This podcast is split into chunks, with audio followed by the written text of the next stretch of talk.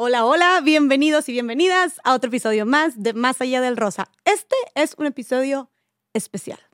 Sumamente especial porque es la primera vez, para empezar, que grabamos con tantas personas. Somos un grupo de cuatro personas aquí sentadas, grabando, compartiendo. Vamos a ver cuánto dura este episodio, pero no se preocupen porque tenemos contenido de pura calidad.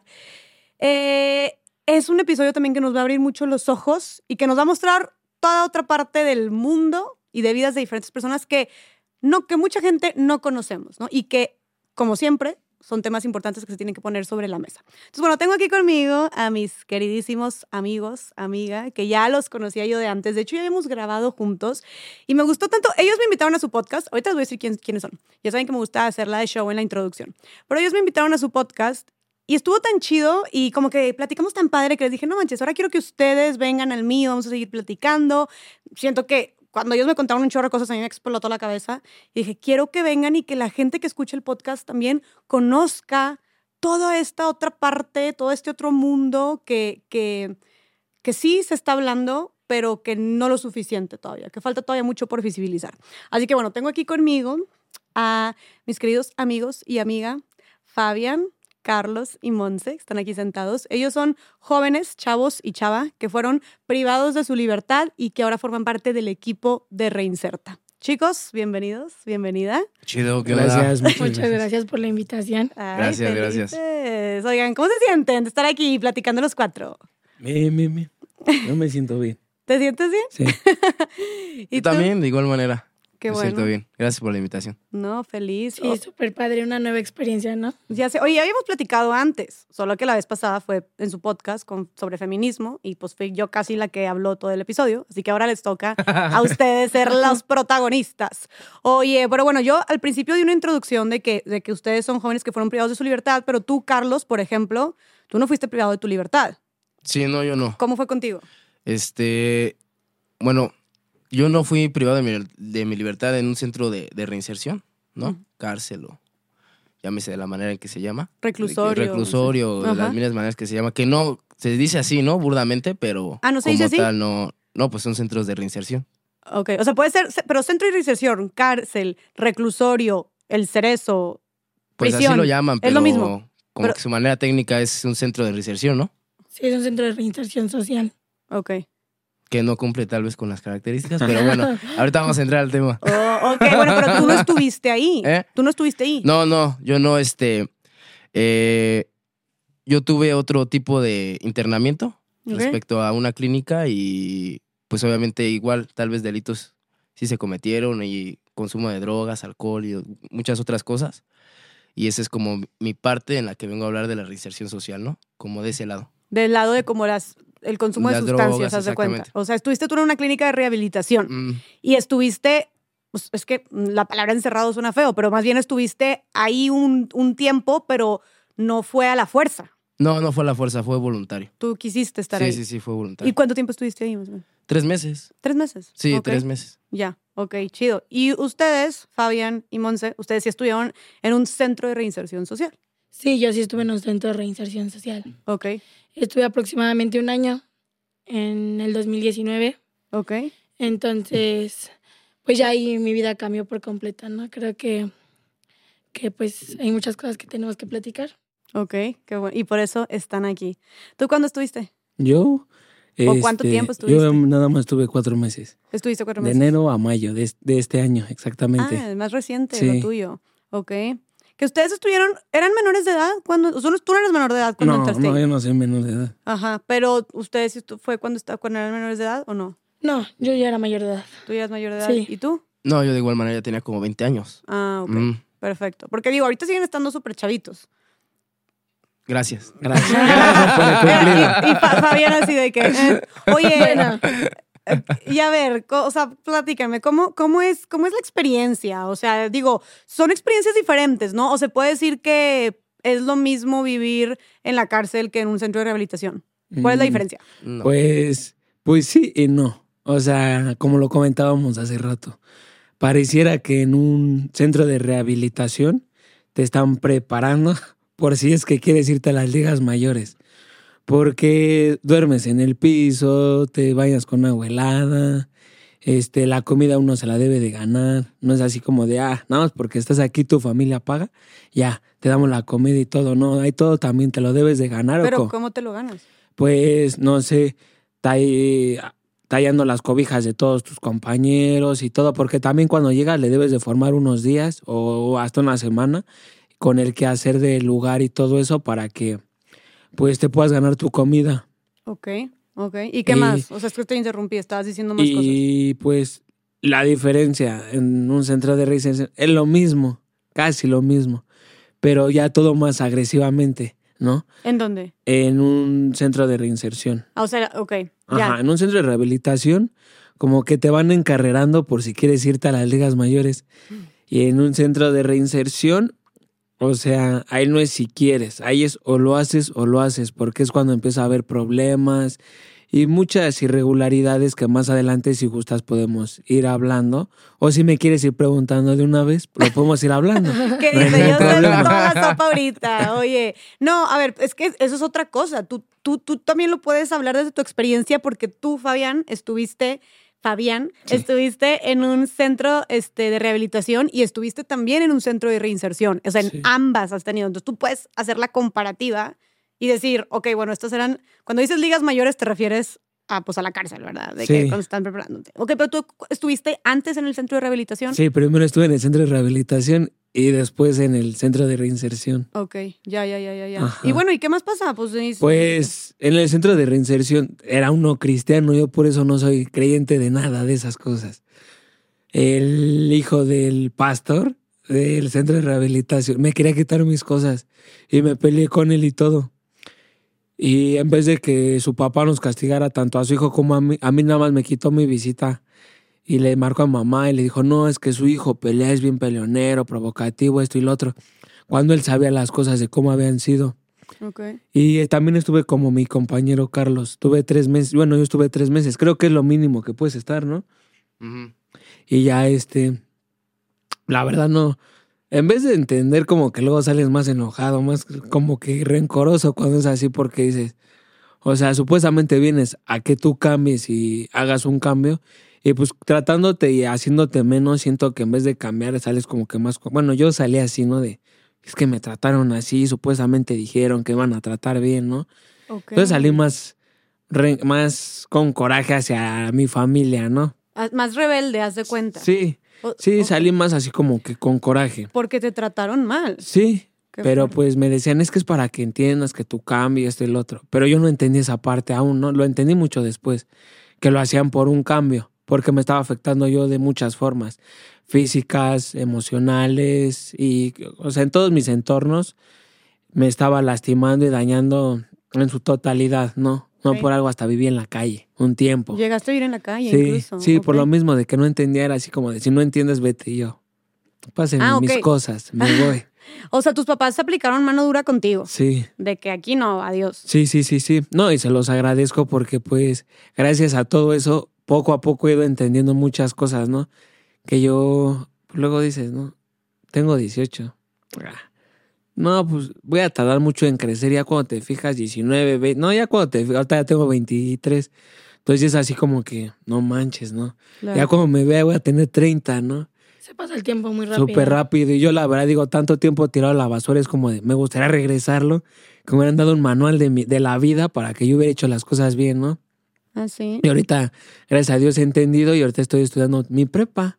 Estoy estudiando la prepa en línea. Qué chingón. No sabía que Ajá. estás, o sea, estás estudiando tu prepa. Sí, estoy estudiando ¿Cuánto, tiempo llevas? este, Apenas la voy empezando, ¿no? ¿Para qué digo? Ay, no llevo un buen... Apenas la voy empezando, pero pues antes no tenía ni la intención de querer estudiar la prepa. Y de ahí me gustaría una, estudiar la universidad y una, una carrera que suena raro, ¿no? Porque pues yo que estuve en un centro de reinserción, este, pues suena, suena curioso o gracioso porque, pues, es que hay muchas cosas irregulares, ¿no? Como desde el baño llegas a, a ingreso y empiezas con que, bueno, tienes para, y eso te lo dicen los internos, tienes para tu pago, tú de cuál pago, ¿no? ¿De qué hablas, no? Y ya no, pues es pagar tu, tu, lo- pagar lo de la tele, pagar lo de tu dormitorio, se paga semanalmente todo eso, ¿no? Entonces así como que, pues cuando tu familia te echa la mano, de hecho a mí me echó la mano lo que es mi mamá, mi papá, mi abuelita y mi novia. Ok. Me ayudaron ellos cuatro. O sea, si no hubiera sido por ellos, yo Mm. es muy frustrante porque te das realmente cuenta de quiénes están contigo. Yo siempre he dicho, las palabras se las lleva el viento, ¿no? Me entra Ajá. por el oído izquierdo y me sale por el oído derecho. Pero ahí realmente me di cuenta porque a pesar de que mi familia ha sido de mano dura, pero ahí me demostró lo contrario, ¿no? Que yo luego decía, es que ellos no me quieren, es que esto, es que lo otro, y se preocupaban, me llevaban seguían. una comida, ¿no? Porque una comida adentro es lo más rico que pueda haber. Y mi compañera Monse hasta te lo puede decir, es como que un manjar, ¿no? Así sea hasta un sándwich de jamón, dices, es delicioso, rico. ¿Por qué? ¿No tienes ahí comida rica? Nah, man, no tiene. No, pues es que la comida, de hecho, la cocinan entre los mismos internos. Entonces, imagínate si el ambiente no es limpio, o sea, en primera, pues desde los dormitorios, las personas e incluso muchas veces no están limpias. Entonces, esas mismas personas son las que van a trabajar y las que te preparan la comida y son la que es la comida que se reparte. Ok. ¿Y qué tipo Entonces- de comida es? Pues prácticamente la comida le llaman el rancho, así le dicen, porque es comida que, pues es como de, de, pues, del rancho, o sea, pura comida de cerdo, o sea, es lo mismo lo que te dan, ¿no? sin sea, nada sal. más huevo, ajá, huevo, que de hecho ni siquiera carne te dan, creo. Sí. O sea, la carne que te dan está muy muy Es hueso, es más hueso que carne. ¿Y- ¿O pollo? ¿Te dan pollo? No, No, no. no, no hay presupuesto para tanto. No, pero por ejemplo, bueno, cada que tienes tu visita, pues tus familiares te pueden llevar la comida y se puede quedar ahí contigo. Pero por ejemplo, el que tú te quedes tu comida, pues es pagar refri, pagar para que esté en buenas condiciones la comida. Y pues obviamente el pagar todo ese tipo de condiciones, pues sí necesitas re- realmente tener dinero, porque si no hay dinero, pues tú no puedes comprar nada, no puedes hacer nada, no puedes comer dignamente, o sea, tienes que comer de lo que hacen los mismos internos. Ok. Y muchas veces tampoco lo hacen de la mejor manera de la que deberían de hacerlo, ¿no? ¿Y se supone que son de que las tres comidas del día? ¿De que desayuno, comida y cena? O sea, ¿sí, es? e- Era muy chistoso porque la cena te la daban a las cuatro y media de la tarde. A las cuatro y media. Ah, no, ah, bueno, en el, en el de mujeres nos la daban a las cuatro y media de la tarde. De Y, las es- tres. ¿Y esto por qué? Porque a nosotros, bueno, cuando te cierran en, en tu celda, te dejan a las, te cierran que a las seis y media y de ahí tú ya no sales hasta el otro día a las ocho de la mañana. O sea, estás más de 12 horas encerrada. Ajá, en un cuarto, en un, en un cuartito, ¿no? De cuatro por cuatro, yo creo que está súper pequeño. ¿Eso miden las celdas más o menos? ¿Cuatro por cuatro metros? Mm, No, un poquito más. Un poquito. No, como por- unos 6 por 8, pero ah, estamos de acuerdo que son somos como 20 personas que si te pones a pensar dices, no manches, o sea, luego literal tenemos que dormir todos de cucharita porque no cabemos. Tal Es- cual, Sí, así- tal cual, la cucharita o unos le llaman sarcofaguearse, que es, a- Sarcofaguearse. es abajo de donde de donde de los camarotes, o sea, es un espacio que literal apenas si cabe, si tienes de esos sueños que te despiertas de repente, te vas a dar un cabezazo con toda la cama de, de cemento, No manches. porque no caben, unos se duermen en la moto que es el baño, otros de. A ver, ¿cómo que la moto que es el baño? ¿Qué es Ajá, o sea, le dicen la moto al baño. ¿Por qué le dicen la moto al Pues baño? porque si te, o sea, si te, si dicen, se sientan ustedes tres en el baño, pues te parece que van en una moto de pista, tienen que abrirse todos de piernas para que puedan entrar todos en el baño, O sentados en la taza. Así se duermen, o sea, tres personas sentadas una tras de otra sobre el baño y así es como se Ajá, duermen. y si alguien le anda del baño, es párate porque manda del baño, ¿no? Es así como, ah, sí. Pero porque tienen, o sea, entonces son, esto es por la, o sea, lo, lo amontonados que están. Y luego porque no dan con, no aportan con sus gastos, ¿no? Lo que te comentaba de lo, te- de lo de la tele, el jabón, el desapando. Tienen tela dentro de la celda. Fea, pero hay. Algunos, algunos. Sí, pues sí hay televisión. Pero de feas. hecho, pues no, también hay pantallas. O sea, la verdad es que sí, o sea, si tienes el dinero para comprarla y para meterla, puedes tener pantalla, Carísimo. teatro, celular, Quédate en casa. regadera, Oye, sauna si quieres también. Y duermen también, o sea, y duermen. es de verdad que sí. ¿Sauna? Sí, si quieres la mandas a hacer.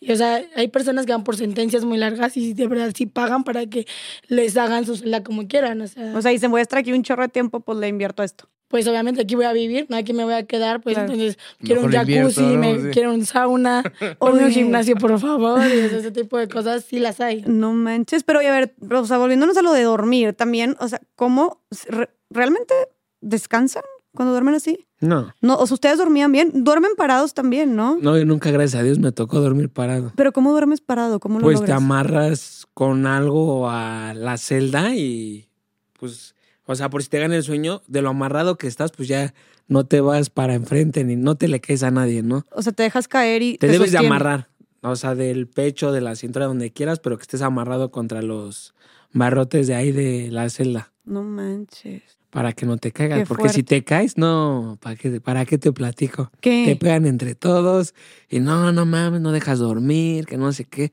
Y todo así de, pues si yo tuviera la culpa, no, porque me tocó ver. Y les pegan y todo. Y aunque, y si gritas custodio, no, pues te toca la doble, la del custodio y la tuya y la de los que ahí duermen. Custodio es como, como si le dices a un policía o qué. O, a qué- o, qué es- o sea, ¿qué significa gritar custodio? Pues es como la persona de seguridad que está por dormitorio, por, Ah, O por zonas. por zona, por sección. ah, pero te va mal si pides ayuda, haz de cuenta. Pues sí, es que es como si fueras chismoso, ¿no? O sea, ahí... La borrega. Es que hay cosas que tú tienes que aguantar, ¿no? O sea, pues, o sea, tú no puedes decir, ay, oye, pues no estás en la escuela, o sea, para ir a acusar a alguien, ¿no? Pero tú, tú dormías también así, Monse, en la cárcel de mujeres. No, la cárcel de mujeres se vive diferente. Bonita. Ajá, ¿ah, sí? No, no es que sea bonita, porque no, la cárcel no es bonita, pero, por ejemplo, la convivencia y el, la manera en que te reciben es diferente. Por ejemplo, pues yo sí llegué y a mí sí me dieron una cobija, me dieron un colchón, no creas que un colchón así con, no, un colchón de esponja de hule, de esos. Pero este tiene un paro. Y me lo dieron y de hecho pues en, en la celda pues cuando yo llegué no éramos muchas, éramos yo creo unas cinco y era, habían cinco camas, entonces a mí no me alcanzó cama y pues me quedé en el suelo. Pero ya después con esa noche pues yo creo que sí fue la peor que pude haber pasado. ¿Por qué? Pues porque obviamente pues vas llegando a un lugar nuevo, ¿no? No sabes lo que vas a conocer y luego te imaginas tantas cosas porque la gente te lo platica y es así de no inventes, o sea, lo ves como en las películas.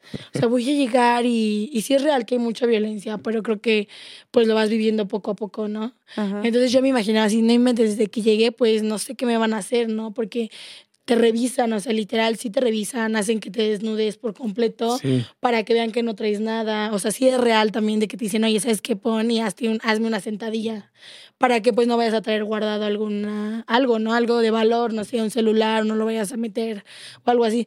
Y en esa parte siento que sí es algo humillante, ¿no? Para ti, porque Claro. vas llegando a un lugar y que te hagan que te desnudes enfrente de todos, pues es así de no inventes, o sea... ¿Por qué tengo que hacerlo yo? No, no me lo pueden hacer de manera privada, pero sí así, pues no inventes, pues no te voy a dar un espacio VIP, no todos, y por igual, ¿no? Ok, entonces es enfrente, y es enfrente de varias personas. Sí, ok. enfrente de varias De pe- todos. personas, custodias y custodios, Ah, ¿no? de, de hombres también. Sí, o sea, porque es justo cuando vas entrando, se cuenta que tú entras y lo primero que hacen es te, de- te abren el penal y del lado izquierdo es La donde está aduana, un ¿no? lugar donde hay mucha ropa. Ok. Eh, yo me acuerdo que, ¿sabes? Yo llevaba ya un suéter beige porque ya me lo habían llevado. Mis familiares ya me lo habían llevado para que pues no, no me quitaran toda mi ropa por completo. Ajá. Entonces me, la, me lo llevaron. Y al entrar, pues ya me dijeron, cámbiate, ¿no? Y fíjate, fue bien chistoso porque todavía me pongo a buscar y le digo, no, pues es que no hay de mi talla. Y se empezaron a reír, ¿no? O sea, todo el mundo se empezó a reír de mí. Así de, no inventes, todavía quieres algo de tu talla, ponte lo que hay y lo que encuentres. Y yo así de, no, pues bueno, o sea, y para mí fue así de, pues ya, ¿no? Y, y con el pantalón súper grande, ¿no? Ajá. Entonces, pues ya, o sea, y de ahí, pues desde ahí me di cuenta, pues que realmente ya no estaba en, mi- en mi realidad, ¿no? O sea, dijiste, ok, entré a lo que hay, tal Ajá, cual. Sí, entré a lo que hay y pues ni modo, me tengo que aguantar, ¿no? Entonces ahí es donde se viene la otra parte de que ya empiezas a ver realmente la realidad, cómo son las cosas. Entonces pues ya vas pasando, pasas al médico legista y ya después del médico legista. ¿Qué es eso? Eh, es un doctor que te revisa la manera en la que tú llegaste para que lo pongan en tu expediente. Ok. Según. te Porque revisa. muchas veces llegas golpeado, muchas veces... Bueno, pues es que siento que es, es que siento que es muy diferente la cárcel de hombres a la de mujeres, ¿no? Ey. O sea, bueno, pues tú dices que, que es muy diferente, ¿no? Tú, Monse, que... Sí. Y tú también, digo, lo que están platicando, ella estuvo en la gloria, así como lo platica. qué cañón, o sea, son mucho más eh, duros con los hombres entonces en las cárceles. Pues sí, se podría decir. Oye, ¿y, y qué tanta violencia hay entre las mujeres, por ejemplo, en la cárcel? Siento que la violencia entre las mujeres ahí es más, pues es por la envidia, ¿no? Ese tipo de cosas. Eh, con el tiempo que vas pasando, pues pasas tanto tiempo ahí. Yo, por ejemplo, pues me dedicaba a mi persona, ¿no? O sea, pues yo sí era una persona que tenía visita, yo sí era una persona que dentro de lo, que, que estaba en la cárcel estaba bien. Ok. Entonces, el estar ahí, este, pues el que tú te arregles, el que te veas mejor y que hay otras chicas que, que realmente vienen de la calle, o sea, convives con niñas que vienen de la calle. Ok. Entonces es difícil, este, porque pues a lo mejor tú te gusta vestirte bien y pues tu familia te está apoyando, pues ahí viene el problema, ¿no? Ah, mira, ya trae buena ropa, ¿no? O mira, ya se está maquillando, o ella se está pintando el cabello. Vamos con ella, vamos a robarla, vamos a pegarle, vamos a hacerle esto o ese tipo de cosas. No manches, ¿te llegó a pasar algo así? Sí, de hecho una vez me peleé porque me robaron un pants. Nunca se me va a olvidar, porque fue la peor pelea de mi vida. ¿En serio? Este, mi mamá me llevó un conjunto de pants súper padre, bonito, y este, y me gustaba mucho. Y ese día fue un jueves, yo tenía visita, y salió a la visita. Y ya, dejé mi pants. Bueno, yo tenía como una palapa donde podía acomodar mis cosas. Obviamente, pues si estaba en visita, no podía estar en mi dormitorio cuidando mis cosas. Salgo a la visita, regreso. Cuando ya voy entrando, eh, me dicen, oye, es que, ¿qué crees que se metieron? Y te robaron todo lo de tu palapa, ¿no? Y yo como que me robaron todo lo de mi palapa. Lo de tu palapa es donde guardas tus cosas. Ajá. Y volteo y, o sea, estaban las cosas de todas menos las mías. Y fue así de, no, pues quién. Y ya me dijeron quién había sido, ¿no? Entonces me dio muchísimo coraje. Porque fue el coraje de que, pues mi mamá me llevaba las cosas con muchísimo trabajo. O sea, imagínate, cargar bolsas enormes con cosas personales eh, que cuestan mucho trabajo meter, porque es caro meter las cosas. Ah, O tienes que pagar para meter las cosas. Sí, yo no podía traer ese pants con, con gorro, con, o sea, con, con el gorro no lo podía traer. Con las, esos con lacitos, algo que luego les juegan a las- para ¿Cómo? apretar como que el gorro de tu suda, la agujeta. Sí, está No puede entrar nada de agujetas. Ah, no puede entrar nada como que tenga cordones, No, haz de cuenta. nada, ni cordones, ni incluso hasta las calcetas también. Bueno, les según pagan. el- puedes matar, ¿no? Según en ¿O su reglamento, según en su reglamento, porque pues sí lo pasan. Ah, o sea, ok. es, pero la idea es que te cueste más trabajo pasar las cosas, no puedas meter como cualquier tipo de ropa. o sea. Ok, ok. Entonces ese pants me acuerdo que me lo pasaron con, intentaron meterlo como unas 10 veces y ya había entrado, o sea, y no, no podían, y era de que los regresaban, los regresaban, los regresaban. Entonces cuando me roban a mí ese pants, no, de verdad para mí fue el coraje, la impotencia, porque pues yo veía a mi mamá, ¿no? Entonces el- el, Claro. sufrimiento que tenía que pasar mi mamá para pasármelo me generó ya mucho enojo. Y obviamente ahí estás enojado con la vida. Llega un momento donde estás enojado con la vida, con lo que te está pasando. Y dices, ¿por qué yo tengo que aguantar a tantas personas que están aquí? ¿No? ¿Por qué lo tengo que vivir yo? Entonces me enojé tanto que me acuerdo que fui a buscar a esta chica. Fue el peor error que pude haber hecho porque la fui a buscar, le dije cosas. Llegué a la violencia de que nos empezamos a pelear. Pero en, en el reclusorio de mujeres se normaliza mucho el lesbianismo. Es muy normal. Ok. Entonces ella andaba con una chica que ya estaba en población y que iba por muchísimo tiempo. ¿Cómo que es población? Población es el área donde ya están sentenciadas y te van a decir, ah, bueno, tú tienes 20 años, aquí vas a vivir tus 20 años. Ah, ok. O sea, ahí tú, tú, tú no tenías una Yo sentencia. era procesada, yo estaba en, en el C, que sí, es como en el proceso de, de tu sentencia. Estás esperando tu sentencia. Ahí todavía no saben si eres culpable o inocente, pero estás en proceso. Y esa chava tenía una novia que ya estaba en población, o sea, sentenciada. Sí, ya. ¿Ok? ¿Y eso qué significa? O sea, hay más. Pues imagínate, o sea, es una persona que, o sea, le vale la vida, que va a estar ahí siempre. Ah, Y fue a buscarme a mí. Entonces yo me acuerdo que llegó y me acuerdo que me golpeó como cuatro veces, o sea, la cara, y a mí me daba miedo responderle. Y yo le decía, no, pues es que yo no quiero problemas con usted. Yo no quiero, porque me daba miedo, porque yo sabía que me iban a hacer algo.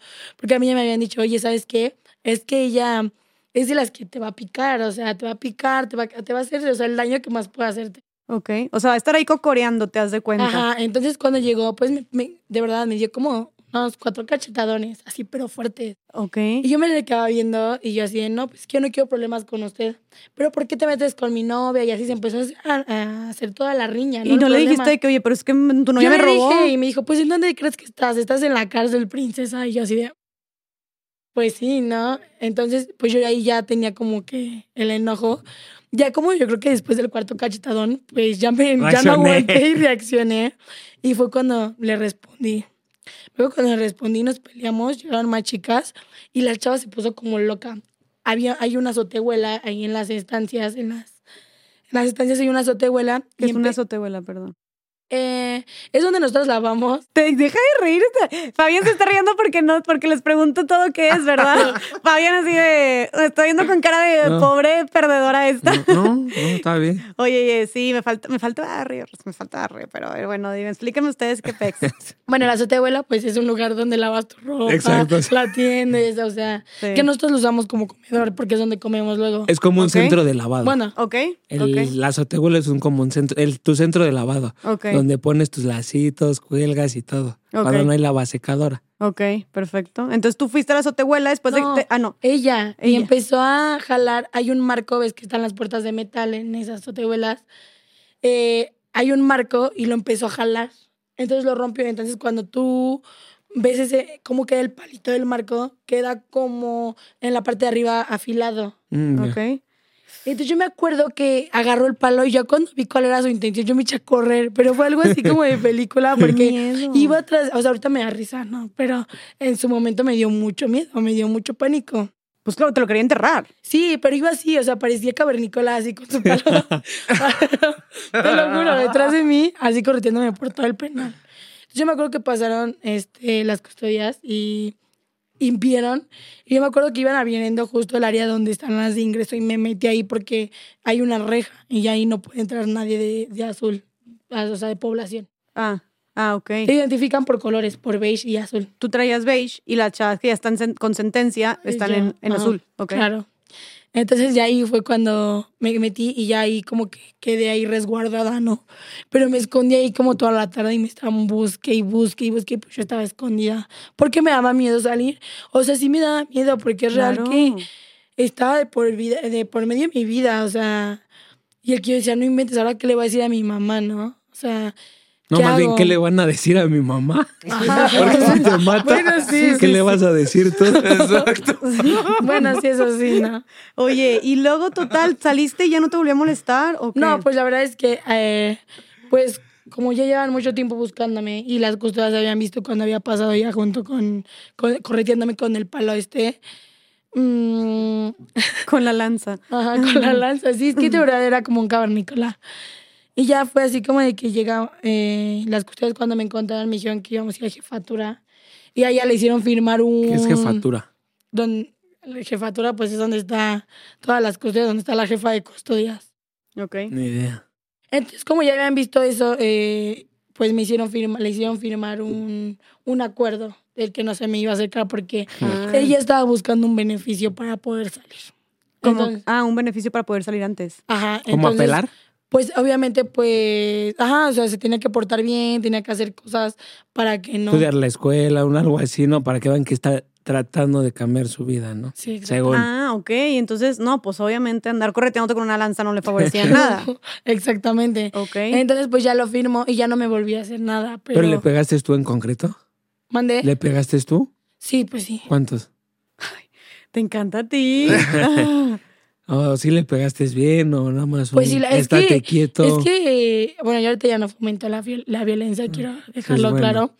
Pero en su momento sí, sí, para mí fue como que ya el coraje y Claro. fue el golpearla hasta o ella o yo, porque ahí estás de, o eres tú o es la otra persona. De que vienen en mi casa, quieren en la tuya, pues mejor vienen sí, que vienen y en la verdad es que tuya. sí la golpeé feo. Entonces ahí viene lo, lo- La bueno. pues lo bueno, pues sí, se le Para podría llamar lo bueno contar. Pues toda la gente me empezó a ver con respeto. O sea, desde ahí ya no se volvieron a meter conmigo porque era así de, La güey, se metió con la chida, con la mamá, exacto. La mamá se, del metió, se metió con la mamá. No, es que era real. Sí, sí, eso, ¿qué? O sea, fue como, wow, respect. O sea, Ah, de- sí, o sea, ya, ¿no? O sea, ya ella se... Nadie se le había puesto a- al brinco a esa señora en ningún tiempo, porque aparte ya era una señora. o sea, era una señora. Sí, ya ok. grande. Yo creo que te ha de tener ahorita unos 38. Ah, no. Sí, ya Ah, está grande. O sea, pero Está era, joven. ¿a poco? Sí, porque, o sea, ¿a poco es del- era de las grandes del penal? O sea, entonces hay muy jóvenes en el penal. No, Pues dice es que la donde estés a mayoría- la mata viejitas, ¿no? Ajá. ¿Conociste la matavijita? Sí. Vendía quesadillas la señora. Ve. Pero Y muy ricas, ¿eh? Y muy ricas, la verdad. le compraste. Sí, sí le llegué a comprar. Pero, ¿y ella, es señora, es muy grande? Pues ya está grande, sí. ¿Como cuándo? No se ha muerto, ¿verdad? No, Ah. ay, no inventes, no. Pero tiene- e- ella es, de, o sea, en ahí sentencia. Es cadena perpetua. Ah, tiene bueno, no se maneja aquí, pero son como... Tiene Unos como ocho- 800 años. Y ese tipo, o sea, las personas que tienen tanto, o sea, por ejemplo, cadena perpetua o así dices que, o que tienen tanto tiempo en la cárcel, son personas que son como muy respetadas. No, Eh, el respeto te lo ganas. pues es que si el respeto se gana, pero obviamente no te vas a meter en problemas con una persona, eh, por De ejemplo, tantos años. que lleva cuántos años de sentencia o por Sí. matar cuántas personas. O sea, ¿tú crees que vas a ir así, de, ay, te voy a decir de cosas cuando llevas como 10 muertitos? No, No, y luego yo me he fijado Pues no, que claro. entre, eh, bueno, la gente que está en población, o sea, ahí es así como si voy por una cadena de 50 años, pues ya como que les vale hacer o deshacer adentro, porque dicen, a fin de cuentas, supongo, tengo 25, ¿no? Me dieron la de 50, 70 años, pues ¿a cuántos voy a salir? ¿Ya qué salgo? Voy a salir ya bien grande. O sea, esa gente ya le pierde, el- pierde miedo Sí, o pues, pierde... o sea, ya no mato, me matan, o sea, de todas maneras pues, voy a estar aquí, ¿no? T- Toda mi vida prácticamente, ¿no? Pues yo siento que está ese lado, pero también existe el lado de que hay personas que sí van por muchos años y a lo mejor tratan de, tratan de hacer su reinserción, porque eso sí es real. Muchas personas que van por sentencias muy grandes y dicen así de, pues chin, yo creo que ya cuando ves que tienes 30, 35, 40 años de sentencia, dices, no inventes, o sea, ¿qué hago, no? O ya hasta más años, ¿no? Eh, tratas de hacer las cosas bien, ¿no? Si digo, en algún momento de tu vida hiciste las cosas mal, pues mínimo tratar de arreglarlas, ¿no? O tratar de buscar una solución para, pues si no lo intentas, no te vas a quedar con las ganas de a ver si salgo, ¿no? Claro. Entonces, pues creo que hay muchos así de, pues bueno, me voy a portar bien, voy a ver qué pasa. A lo mejor, pues vas a estar ahí bastante tiempo, pero pues estás haciendo un intento para poder salir, ¿no? Poder volver a estar, reincorporarte a la sociedad, ¿no? Ok. Pero sí ya viene, es difícil, ¿no? Pero hay otras personas que se van por el lado fácil, Claro. ¿no? De pues bueno, ya me voy a quedar, pues entonces mato, pego, robo, vendo, ese tipo de ¿Y cosas. qué es, ¿no? por, o sea, qué es portarte bien en los centros de reinserción, de reinserción? ¿A qué te refieres con portarte bien? Puedes ir a la escuela, métete a talleres, puedes aprender muchas Ahí cosas. tienes clases, o sea, hay, hay escuela ahí dentro. Pero en población. En COC no. O sea, bueno, no sé si en el de mujeres hay así. Yo cuando estuve, nada más es en población, Ok. que es COC, que es Centro de Observación y Clasificación, donde nada más te pasan este, observando y checando que todo, o sea, qué haces mal para ver que ya, o sea, que ver si tu delito sí concuerda como te comportas adentro, ¿no? Ok. Y la verdad a mí mi familia y mi novia fueron los que más me apoyaron y me hicieron cambiar esa forma de pensar. ok. Y ya este, Pero ¿cómo cambió tu forma de pensar? pues sí, porque a lo mejor, este, ahorita te lo digo así, ¿no? Ahorita me pasa que yo te digo, o sea, yo decía, cuando te dicen la mínima, me dice, es que tú vas por una de 5 años hasta, hasta 13 años, dices, no man, ¿y si me quedo los 13? O sea, todavía no te sentencian y yo ya estaba, mi cabeza estaba maquinando tonterías de, ¿y si me quedo? ¿Y si esto y el otro? Y yo pues lo que menos quería era como que a mi familia de, ah, oye, es que sabes que me siento mal, ¿no? Porque siento que la familia lo que menos quieren es escucharte mal, ¿no? Es como que yo quiero ver que mi familiar adentro, o sea, sé que no está bien, pero no lo quiero escuchar de plano que, o sea, de la fregada adentro, ¿no?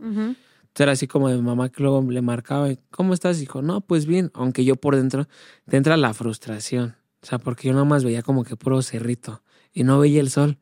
O sea, lo- el sol que me caía era el sol que había en un hoyo de la torre donde yo estaba. Ah, o sea, literalmente no veías el sol. Yo No. creí que lo decías como metafóricamente. No, O sea, no, veía, no veías nunca el sol. no, o sea, nada más, o sea, directo así que diga, Es- estoy- no, Estabas todo el tiempo encerrado. ajá, Y, y te entraba por un hoyito el sol. Eh, por un, como... es un que- tragaluz. Ándale, sí. Ok. entraba así y yo me entraba la frustración de, o sea, yo tenía mi libertad y no la aprovechaba, ¿no? Yo ahorita quiero mi libertad, pero luego era, o sea, en el de hombres es así como de, quiero esos tenis, dámelos, y te los quieren quitar y todo, y pues ahí te avisan, ¿no? O sea, si llegas a población y ven que tú eres de esos que se deja, la neta, mi chavo, te van a quitar tus cosas y todo, y pues la verdad, entonces no te estés quejando después, ¿no? Porque no, no te vas a poder quejar. Y tú así como de, o sea, no manches, ¿no? Entonces te debes de pelear, ¿no? Yo tengo, de hecho, una... Pues ya no sé si cicatriz, es que vale madre. No, no creo que se vea. ¿Una cicatriz? Tengo una cicatriz aquí, que igual por pelearme se me voló toda la mi piel de aquí. O sea, Ah, porque como... O sea, es todavía... El piso allá está en obra negra. O sea, y no está como que bien liso el piso. O sea, rasposo. Está así con rebaba. Entonces, al momento de que nos caímos, de que nos empezamos a pelear, se me voló la piel y me empezó a sangrar. Y pues no es así como de, ah, llévenme al doctor, ¿no? Porque te van a decir, "¿Y ¿por qué te pasó? Me peleé y de ahí te llevan al módulo y del módulo al castigo. Entonces a mí no me convenía porque yo ya estaba a días de mi audiencia para sentenciarme. Ah, y eso te podía jugar en Se contra. po- no, se podía alargar más mi proceso, ¿no? ok. Y ya tenían como que mi licencia ya tenía unas herramientas y todo. Y de hecho la que, o sea, tanto mi mamá, es bueno, a mí casi no me gustaba como que hablar con mi, con mi mamá porque yo decía, o sea, yo le marco a mi mamá, pero si escucho mal su voz, me va a derrumbar. Me va a derrumbar y, en serio. y me voy a poner literal, se puede que hasta llorar, ¿no? Ok. O sea, y yo decía, ahora sí que quien me ayudó un buen fue mi novia porque le decía es que me siento así y ella me daba ánimo, así es que le decía, pasa por mi mente esto, no, no pienses esto, yo te voy a apoyar. Ella me fue a visitar, me llevaba comida. Ella, mi, si yo le decía, oye, este, podemos hablar, es que mira, fíjate, me siento así. Ella se prestaba a escucharme, me daba consejos, o sea, nunca había conocido una persona, podría decir así, ¿no?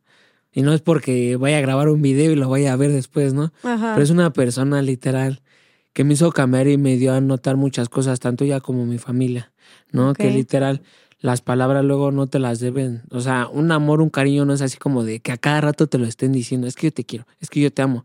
O sea, las acciones que hicieron, o sea, yo les viviré agradecidos durante toda mi vida, porque incluso mi familia y mi novia me siguen apoyando para que yo estudie la prepa. ¿Ves que te dije que quería estudiar algo después? O sea, quiero estudiar Derecho Penal. Wow. O sea, porque luego yo digo, o sea, suena algo gracioso, ¿no? Es decir, güey, no manches, estás en un problema legal y quieres ser ahora el abogado el que vas a defender. Pero siento que luego hay muchas irregularidades y pues me gustaría ayudar a gente que, que luego no tiene como que el apoyo económico para pagarse un licenciado, ¿no? O sea, si a mí me dijeran más adelante, no, pues yo te puedo apoyar con, no con tus transportes, ¿no? Porque pues también luego es como que llegar a este muy temprano para audiencias. Y este, pero yo te pago todos tus, se puede decir, tus viáticos y todo, y así, o sea, yo no tendría ningún problema en ayudar a la gente, porque hay, hay tanto gente culpable como gente que no es culpable. Era lo que te iba a decir, o sea, digo, también tú me, habías tú me habías platicado algo así de que cuando llegabas te preguntaban, ¿culpable o no? No, ah, ya, ya, ya me acordé, ya me acordé. La de sí, que entras al, es que no me acuerdo, al, al se le dice en el antro, donde te toman huellas y fotos. Y este, a mí cuando dijeron, ya vas al antro, y yo, ¿cuál antro? Y hasta que leí, o sea, ¿cómo dice tal cual? Sí dice, en la antropedia, algo así. Y tú ya bien emocionado. Y así, ya la fiesta. Y este, y te preguntan, ¿por qué vienes? No, primero empiezan, ¿de dónde eres? No, de tal lado. ¿A quién conoces? Ah, pues esto, esto, esto. Ah, ya. No, pues sí. ¿Y por qué vienes?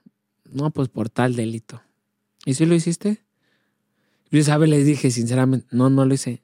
No, no mames, no digas eso. ¿Por qué? Pues no lo hice. No, pero aquí no puedes decir que tú no lo hiciste. Aquí debes de decir que sí lo hiciste, porque quien te escuche, si te escuchan los de población, te van a dar en tu puta porque van a decir que a poco sí te, que nadie aquí está por bueno ni nada, ¿no? Entonces así cuando me preguntaban, ¿lo hiciste? Sí, sí lo hice. no, pues, Pero- lo que menos quieres es que te peguen, ¿no? Pero y había gente que llegaba y te decía, o sea, decía, no lo hice. Y los golpeaban. Sí, les O sea, pero pe- entonces, aunque no lo hubieras hecho, porque sabemos que hay mucha gente inocente en prisión, como tú dijiste, lo te- tenías que decir que sí lo hiciste. Sí. O sea, en audiencia no es como tal porque Ajá. Yo he visto y, y literal, nosotros así como que sales esposado, tus manitas arriba en la mesa, calladito, y no puedes hablar si el juez no te pregunta o te lo permite, porque si hablas, te pegan. No, o sea, no es así como que, y, y como te están grabando y todo, y tienes policías atrás cuidándote como si fueras quién. Es así como que derechito, no, no gesticulo ni nada para que no, no piensen que estoy tratando de intimidar o hacer algo, ¿no? Entonces, pues, no es como que te pregunten que luego, o sea, tú luego lees las declaraciones y dices, es que yo no dije eso, pero una vez yo alcé la mano, así como de, cuando vas a la escuela, de, ¿no? de yo, quiero participar, ¿no? No, es que, pa- le digo, es que yo no declaré eso. Que me pegan, me dicen, tú cállate. Le digo, es que si no lo dije, si yo no declaré eso, ¿por qué lo están diciendo? No, pues ya está escrito, ya todo está, ahora sí que ya está met- metido en tu expediente y todo, iba a decir. Y pues mis licenciados, pues bien nopales, ¿no? Así como de... O sea, en vez de defenderme, nada, se me quedan viendo con cara de, sí, ya cállate, ¿no? Y Pero así, son unos, o sea, te los pusieron. ¿De te lo- oficio? te los, ajá, ¿te los pusieron de No. oficio o si los contrataron? no, particular yo traía. No manches. Y nada, se me quedan viendo con su cara de, no, sí, cállate, y así de, "Mm". La buena es que vienes a defenderme. No manches. Y por eso tú quieres. O sea, se me hace súper chido que quieras darle este como resignificación a lo que te pasó y que digas tú, ahora yo quiero defender a estas personas porque tú estuviste en ese lugar donde te sentiste impotente de que porque nadie está defendiéndome correctamente. Exacto, ¿no? Y más porque no había como, o sea, de palabras me estaban acusando. Una, no iba parte acusadora. Dos, no había como que una evidencia de que dijeran, es que tal cámara te grabó haciéndolo. No había, nada más todo era de palabra. Ok. Entonces yo era así como de, o sea, nada más porque es de palabra, ¿me estás acusando? No, pues que no. Entonces era así como que MP se aferraba. Y me dijeron, puedes salir absuelto, pero puede que tarden unos cuatro o cinco meses más. Yo dije, no, es que ya no quiero estar literal aquí, ¿no? Entonces te aventaste el juicio que es el abreviado, ¿no? Sí, me eché la la culpa, culpa. sí. Ah. O sea, para que me soltara, me- sí me tuve que aventar. Y por eso yo me enojé, porque yo le dije a mamá, ¿para qué pagas un licenciado? Con perdón de la palabra, si el licenciado no vale verga, ¿no? Me tuve que echar la culpa. Hubiera podido hacer eso desde la primera audiencia y hubiera salido más rápido. Ok, ¿No? y decidiste echarte la Sí, culpa. bueno, fue lo que mi licenciada me dijo. Me dijo, échate la culpa porque yo no le veo otro, otra solución a tu caso. Y yo de, no mames, y eso que eres particular. No O sea, mejor lo hubiera hecho yo desde un principio y ya no estuviera aquí, ¿no? Claro, y claro. tú, y todavía le, a- le recomendó a mi mamá que pagara un amparo. El amparo, o sea, ya hasta que estaba pagado, le dice, es que tarda de cuatro a cinco meses en que te den respuesta. Y de, no mames. Que- Y un amparo le salió a mi mamá en 10 mil, 15 mil pesos. ¿no? Más aparte pagarle, o sea, la licenciada, o sea, nada más hizo que hicieran gastos, con perdón de la palabra, lo vil pendejo. Ok. ¿no? Entonces es como que mi coraje de cómo hay gente que les pueden dar un título para que puedan, pues sí, trabajar como licenciado si no sabe nada. A mí incluso mi licenciada me dijo, y literal se persinó, me dijo, regala a Dios que ganemos el caso. Y le digo, ¿por qué? Pues es que no sé nada. Así es que es la primera vez que yo defiendo a alguien, yo de, no mames. ¿Es ¿Qué? neta? Mm. Y no, y No, yo iba enojado. Yo ya Sí. salí a mi audiencia enojado. Y cuando salí de mi audiencia, le marca a mi mamá. ¿Qué pasó, hijo? ¿Cómo te fue? No, es que está. Yo sí le dije, es que está bien mensa, con otras palabras, ¿no? Es que está bien mensa. O sea, no me defendió. O sea, me dijo que me aventara la culpa y fue como me terminaron dando la sentencia. Tenía que pasar siete, cinco días hábiles en lo que no apelara el MP. Después en lo que le llegaba la. Ustedes le- les hacían la hoja de pago, tenían que pagar la fianza y en lo que el juez la firmaba y la liberaba, pues era que a lo mejor en una semana salía. Mi liberación tardó un mes más. ¿No? Entonces, pues Ya. yo ya estaba así como estresado de, ya estoy sentenciado, Sí. ¿en qué pinche momento salgo, no? Sí, sí, sí, de que ya me eché la culpa, o sea, y fue porque ya te querías ir, que sigue. Pero es que, por ejemplo, en, en, ese, en ese caso, o sea, es muy difícil porque hay dos tipos de juicios. Eh, te avientas tu juicio oral que dura aproximadamente un año o tu juicio abreviado que dura tres, tres meses. Ok. El juicio oral dura un año porque es un juicio donde pues tú tienes las pruebas y puedes conseguir las pruebas para demostrar que tú eres inocente y salir después de un año absuelto.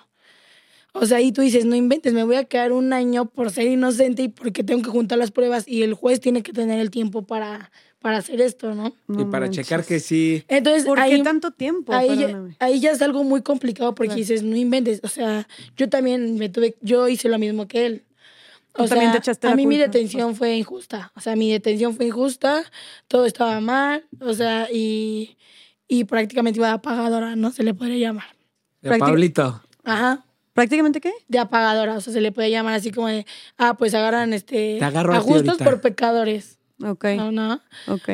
O sea, como que para agarrar a alguien y ponerse medallitas, ponen a alguien. Ándale, como el video que te enseñé hace rato de Sí, sí, no sí. tengo parte, tengo la parte acusadora, pero no tengo al que lo hizo. Consígueme a alguien. ¿Y ya? Sí, o sea, pasa mucho eso. Sí. Sí, claro. Ok. Entonces yo, por ejemplo, por querer salir, pues yo también decía, es que yo ya me quiero ir, ¿no? Yo ya quiero salir. Sácame Y- de aquí, mamá. Ajá, yo sí le decía, o sea, de verdad, ve, fíjate mi nivel de inocencia también era de que yo luego le marcaba a mi mamá y así, mamá, sácame de aquí. Y me decía, mamá, así, no inventes, si yo podía ya te había sacado. ¿no? Claro. Es un proceso, o sea, es un proceso y te tienes que esperar. Pero, por ejemplo, ¿qué opciones tenías tú cuando decides también ah, como que decir, ok, ya, sí fui yo, Echarme la culpa. pero que era echarte la culpa y salías en cuánto o te seguías esperando quién sabe cuánto? Eh, me echaba la culpa y salí en tres meses. ¿Ok? Y- ¿O? O si mm, me podía aventar el juicio, que era un año, para que estuviera, saliera absuelta. Ok, ok. Y como quieres apostarle a ver si no se atrasa más y todo, o si es un año exactamente. Pues yo a veces es mucho más. Porque aquí te dicen que son tres meses, pero en el juicio abreviado te quedas hasta seis, ocho Pero, meses. pero si lo aceptas la responsabilidad, entonces tienes ya antecedentes penales, ¿no? Es lo que es. eh, mira, ahí eso es lo malo y la falta de información que tenemos o que tiene la gente, ¿no? El que es tu tanta tu desesperación que tú lo que quieres es salir. O sea, tú quieres estar en la calle, quieres estar con tu familia y entonces tú dices, pues me voy a echar la culpa. ¿Por qué no piensas en el después, no? El salir con antecedentes penales, eh, penales realmente afecta a tu vida. Ok. O sea, te afecta en todos, en, en todos los ámbitos de tu vida te va a afectar porque, porque en primera, dependiendo de cómo salgas, te ponen, eh, puedes salir con suspensión condicional de la pena, eh, haciendo trabajo a la comunidad o ese tipo de cosas, pero tú sales firmando. O sea, como tú estás cumpliendo una sentencia, pero fuera de- del penal. O sea, tienes que, según hacer reinserción, pero sigues teniendo una sentencia. O sea, por ejemplo, a mí me echaron tres años, seis meses. ok. Entonces, cuando yo, con esos tres años, seis meses, por esos tres años, seis meses, yo tengo que estar yendo a firmar una vez al mes.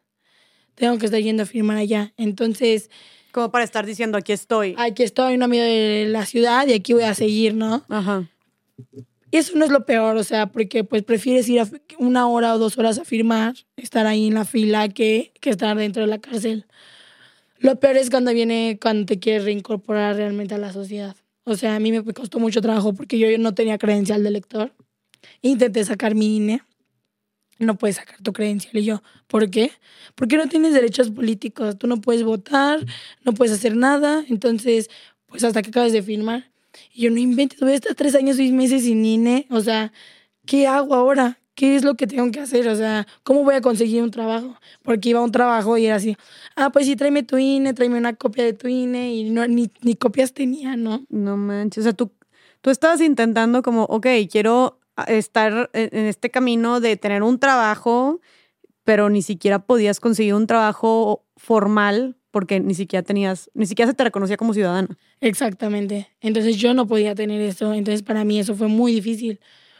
Porque ya iba y era así, ¿y por qué no tienes credencial de lector, no? Y al principio me decía mi mamá, pues hija, cuéntales, ¿no? Y a lo mejor alguien lo entiende, ¿no? Ajá. No, pues la verdad es que no me contrataban. O sea, realmente no me querían contratar. Les contaba así. o sea, porque yo les decía, oye, es que sabes que tuve un proceso legal, pues, pero yo soy inocente, ¿no? Pero fui inocente, pero pues estoy firmando ese tipo de cosas y así de, pues no te creen. O sea, realmente no te creen. Entonces, pues no podía trabajar. Entonces me costó muchísimo trabajo a mí reincorporarme. ¿Cómo te sentías tú cuando pasaba, cuando, o sea, la gente te cerraba la puerta en la cara, ¿das cuenta? Pues ahí yo creo que todos mis sueños y todo lo que quería como que se fue a la... O sea... Dices, yo salgo con ganas de, de que vean que hay un cambio y la gente me cierra las puertas, ¿no? Sí, Porque luego uno sale y sale bien, o sea, te culpan por algo que no hiciste, pero tú quieres ser el más honesto ya.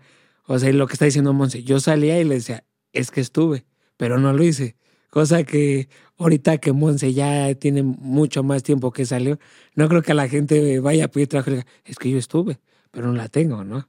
no, pues ahorita realmente, o sea, lo diría, ya no me genera ese conflicto. Ok. Pero, Porque estoy tratando de hacer otras cosas, ya tengo mi credencial de lector y creo que es- no me merezco ser juzgada dos veces, ¿no? Ya me juzgó mi juez. Y si era, a mí me costaba mucho trabajo porque yo lloraba y mis sueños se fueron por la borda y así, todo lo tiré a la basura, yo lloraba porque yo quería ser criminalista, ¿no? Y decía, ya no voy a poder trabajar de eso porque, pues no puedo, porque estoy fichada, o sea, ¿qué, voy a- qué va a hacer de mi vida? Y a lo mejor no me voy a ser criminalista, pero voy a ser una buena psicóloga social, ¿no? estoy muy segura que vas a Entonces, eh, voy a hacer muchísimas cosas, ¿no? O sea, estoy haciendo ahorita muchísimas cosas que muchísima gente no haría, ¿no? Conozco muchas cosas que, que la gente no, no había visto de mí. Y creo que de ahí Monse renació, ¿no? O sea, yo renací de todo lo malo que me pasó y de, de esas cosas que, que yo no podía ver, ¿no? De que la gente me estaba causando tantísimo daño que, que te empiezas a opacar, ¿no? De que, Y- como, ah, perdón, de que te dejan con ese estigma, con esa etiqueta así de, pues la carcelera, la ratera, pues ya estuvo en cana. Yo tengo una novia que hasta la fecha le siento novia la canera, ¿no? O, o ese tipo de cosas, ¿no? O sea, en tu círculo social también, no solamente este, este estigma, no solamente estuvo de que con, al, al momento de pedir trabajo o que ni siquiera te reconocían como ciudadana porque no te daban tu INE, o sea, que te cerraban la puerta, también con tu círculo social, tu familia, tus amigos, o sea, yo sé que tu familia te estuvo apoyando ahí, pero tal vez este, familia más extendida o amigos o gente que te conocía te empezó también como a sacar la vuelta o a tachar de cierta manera. Sí, claro, de hecho, pues el problema sigue. O sea, a pesar de que yo, por ejemplo, sigo y le echo ganas todos los días a la vida, puedo tener un problema con mi familia y con lo primero que me van a querer callar o la manera de molestarme o de quererme hacer sentir mal, si es diciéndome así de, ay, ya cállate, acuérdate que tú hiciste esto, ¿no? O tú estuviste en la cárcel, o tú me debes tanto por todo lo que te mandé, ¿no? Ok. Ay, O ¿No te sea- molesta? Sí, no te... Ajá. A mí, yo, a mí me lo dicen y yo sí me enojo. de- Yo sí les digo, pues yo no te lo mandé a pedir, ¿no? Tú me lo mandabas. O sea, está mal, ¿no? Pero también está mal que, que me canten las cosas, ¿no? O sea, siento que ¿A ti también te cantan las cosas? sí. ¿O, te han, o también te han rechazado por, por estar... Sí, por no, a mí me cárcel? dicen, o sea, pues luego sí saco de casillas, ¿no? Pero sí luego me dicen, no, hazme enojar y te- otra vez te regreso. O sea, aunque no hayas hecho nada, te regreso. Y yo así. Y le digo, pues ya gastaste dinero, ¿no? O sea, yo, o sea, en vez de quedarme callado, empiezo así como de, pues ya gastaste dinero. ¿Quieres gastar otra vez? Gasta. Y, y me dicen, acuérdate que yo te mandaba y cómo estaba. el-". Y yo sí, yo sí les llegué a decir, ¿y cuando te marqué llorando, te diciendo, mamá, por favor, ya sac. Digo, nunca. Yo te decía, si quieres dejarme, déjame. O sea, gracias a Dios que nunca lo hice. Si no me ha dicho, cállate, pues si no, hasta me marcabas llorando y todo. No, pero yo sí les digo, nunca te marqué llorando ni nada. A lo mejor sí con mi novia, no llorando, ¿no? De coraje, de impotencia, de es que no puedo hacer nada, ¿no? Porque me decía, no pelees. Pero si te peleas, te van a mandar a módulo y de- luego de módulo a castigo. Y pues se, complica más tu liberación. ¿Castigo qué es? Pues te aíslan de la gente que se porta bien, según, y te vas donde se portan la gente que se porta mal, los que pelean, los que buscan problemas, ¿no? Ok. Y, no- Está más feo y ahí. pues te dejan encerrado, cuando quieren te pueden llevar de comer, si alcanzas comida bien, si no también. O luego pues es quitándole la comida a la gente, ¿no? ¿Y tu ropa también te la quitaban? Eh, no, hasta eso no. Ok. No, hasta eso no. No, ropa no. Mis tenis sí me los querían quitar. Y Pero- yo era así como de... Me dijeron, dámelos o, o allá no te los van a quitar y te van a dar hasta la madre. Yo sí les dije, pues nos damos en la madre, ¿no? Y parece que van a dejando de quitar mis cosas. Y yo dije, no, pues estoy dispuesto a todo, ¿no? Que si desde ahorita ven que me empiezo a doblar y de por no buscar problemas, ten toma. Y prácticamente adentro es como la ley de la selva, sobrevive el más fuerte, el más valiente, ¿no? Porque ahí que, que, que quieras buscar que alguien te dé un consejo o que abra sus sentimientos, estás pero si bien equivocado y nadie lo va a hacer, ¿no? Entonces, ¿Nadie te yo, ayuda? yo no, o sea, na- ahí entre hombres no se ayudan. Todavía yo escucho que Monse comentaba que luego entre ellas se Ajá. apoyan y entre hombres no, entre, entre hombres es tu pedo, si tienes bien, si no también, ¿no? Por pendejo. Así literal te lo dicen, Ok. ¿no? Entonces yo luego en mi potencia de, pues te daban un zape, ¿no? Y es así como de, güey, ¿cómo te lo va a regresar, no? Ella me dijo que no. Ella me dijo que, y me acordaba de mi mamá y de mi novia, me pasaba, o sea, su voz por la cabeza. ¿Qué te decían? No, te No lo- pelees, no pelees, no pelees, no pelees. ¿Quieres salir? No pelees. Entonces me acordaba. Y yo luego le marcaba a mi novia, no, es que me siento así. No, a ver, cuéntame. Y luego quería así como que tenía todo mi coraje y lloraba de coraje, pero ahí nadie te puede ver llorar porque también si te ven llorar, no, que eres el eres puto, no aguantas nada y eso que todavía no bajas a población. Estás en CEOs y ya estás de puto llorándole, marcándole a tu mamá. No Y así de, manches. no es mi mamá, pendejo, es mi novia. Ah, o sea, pero sí te llegaban a decir sí, entonces, te dicen a molestar. así. Sí. Ok. Y este, Oye, pero perdóname que te interrumpa, Ajá. pero, o sea, con todas estas, como, no sé, si alguien te golpeaba o si alguien te quitaba la comida, como decías, o sea, no sé si está muy inocente mi pregunta, pero no podías como reportarlo y que le hicieran algo. no. No, ahí es como de. Pues así como te, así te lo dicen literal, la gente que cuida. Así como te sentías muy verga en la calle, aquí también, güey. Aquí vas a encontrar igual gente como tú, ¿no? Y si en la calle te sentías muy vergas, aquí también. Tú así de, es que yo no fui, yo no me sentía verga allá afuera, ¿no? Entonces es así como que, aunque tú no quieras, debes de hacerte peleonero y, y que no te dejas de nadie, que si alguien te empuja, es así como de, ¿por qué me empujas, no? O luego hay gente que quiere llegar nueva y, no, yo quiero que dormirme ahí cuando es tu lugar donde tú duermes. Y si tú por no pelear o por buen amigo, ¿por qué no existe nadie? Pues por buena onda se lo voy a dejar, ¿no? Ahí es, ¿cómo que me vas a quitar? No, estás pero si bien pendejo y todo. Y pues si se deben de pelear es peleándose, ¿no? Ok. Y este... O y sea, es mucha violencia. Sí, no, es mucho estrés, violencia. estrés. Yo viví en mucho estrés. E incluso, eh, mi, o sea, la comida, yo cuando llegué me dijeron, no, las tortas de tacos dorados. Yo dije, como una, to- una torta de taco dorado. Pero lo que comenta Monse del rancho, el rancho está súper feísimo, asqueroso, ¿no? La algo- comida. Sí, no, nada sin azúcar, sin sal. Y nos daban café. A mí no me gusta por eso el café porque sabía muy, muy cargado, muy cargado. Y te daban un bolillo. Ese era tu desayuno. O sea, café y un bolillo. Ajá, a las 8 de la mañana. A las 12 era mi comida. ¿Y qué comida? Eh, pues si corría con suerte un hueso con cartílago. de es que- plano. Sí, carne no traía. Era cartílago con huesito. No manches. Qué feo. Este- ¿Cómo? ¿Y, y cómo mantenías la...? Pero, Ok, y, ¿qué más? y frijolitos que estaban, estaban muy horribles, estaban muy feos. Pero pues te venden bolsitas de sal y es como que tú la condimentas, ¿no? Ok. Y, este, y tortillas, y yo me hacía la que le llaman comida para puerco. Cortaba todas mis tortillas así, las partía a la mitad, luego tres a la mitad y se le echaba los frijoles. Y el poco cartílago que les pudiera quitar, se los echaba ahí este, a los frijoles y al cartílago. Y si tenía algo de lo que me había mandado mi mamá o mi novia, le echaba. Era así como me llenaba. Porque yo no desayunaba ni cenaba. La cena era a las tres ahí. ¿Y qué Y- había de cenar? Pues luego arroz con leche, pero era arroz hervido con, con un bolillo. Estaba bien, bien horrible, bien feo. O sea, comer ahí, no, a menos de que dependías de que tu familia te mandara comida rica. O me mandaran dinero. Ah, ok. Me mandaban dinero, era cuando me podía bajar, comprar y comprarme un alambre, unos tacos o mandar de población por unas hamburguesas. Ah, o sea, si había ahí puestitos y podías comer otras Sí, cosas, nomás es de tener lana. Sí. ¿Y cuestan lo mismo que afuera?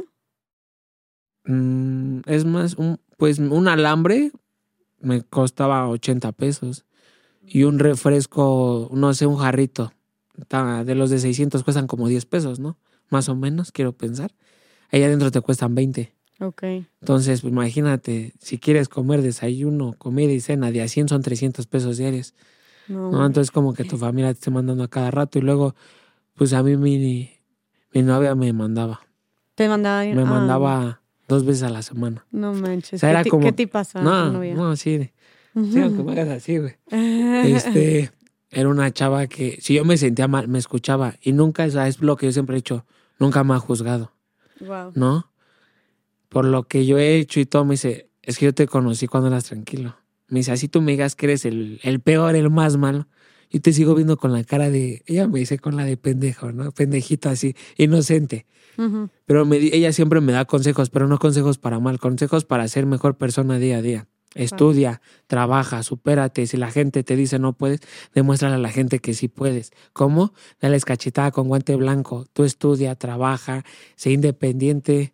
De hecho, ahorita, pues por problemas así con mi familia y todo, o sea, en finales de noviembre, no, de octubre, noviembre, o sea, en finales de noviembre, me voy a ir ya de mi casa. Yo me voy a rentar con, con mi papá, ¿no? Pero pues prácticamente, o sea, vamos a irnos a mitad y mitad y cada quien sus cosas, ¿no? O sea, si tú comes, que bien, y si no, también, ¿no? Ok. Pero yo antes de, yo lo veía mal, pero digo, bueno, así me enseñan a ser como de un carácter más fuerte.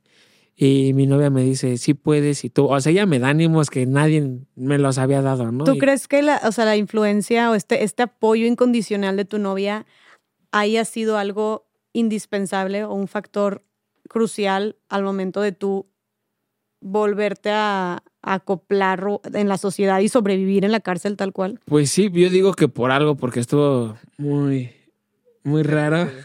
¿Qué? Estuvo, ahorita te dejo ya hablar, güey. Sí, sí, sí. Ahora, oye, ya sé, ahorita estamos dando, pero falta todavía. muy raro. Carlos. Pero no, si quieres, todo. déjalo cable. No, échale, estabas en lo de tu novia, es muy importante, mira. Sí. No, no, no, o sea, nada más nos volteamos a ver de risa, ¿no? O sea, porque, Porque nos muy- vemos, nos vemos a hablar y sí, son rom- experiencias nuevas, entonces, porque, o sea, sí es importante la parte de- del- del noviazgo. No te lo digo de No, broma, mira, porque no- mira, como Ajá. ser humano, Ajá.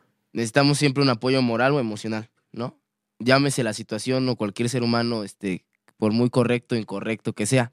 Entonces, tú al tener el apoyo moral y emocional de tu novia, aunque no fue tu familiar directo, muy posiblemente creó fortaleza para que tú toleraras ciertas situaciones.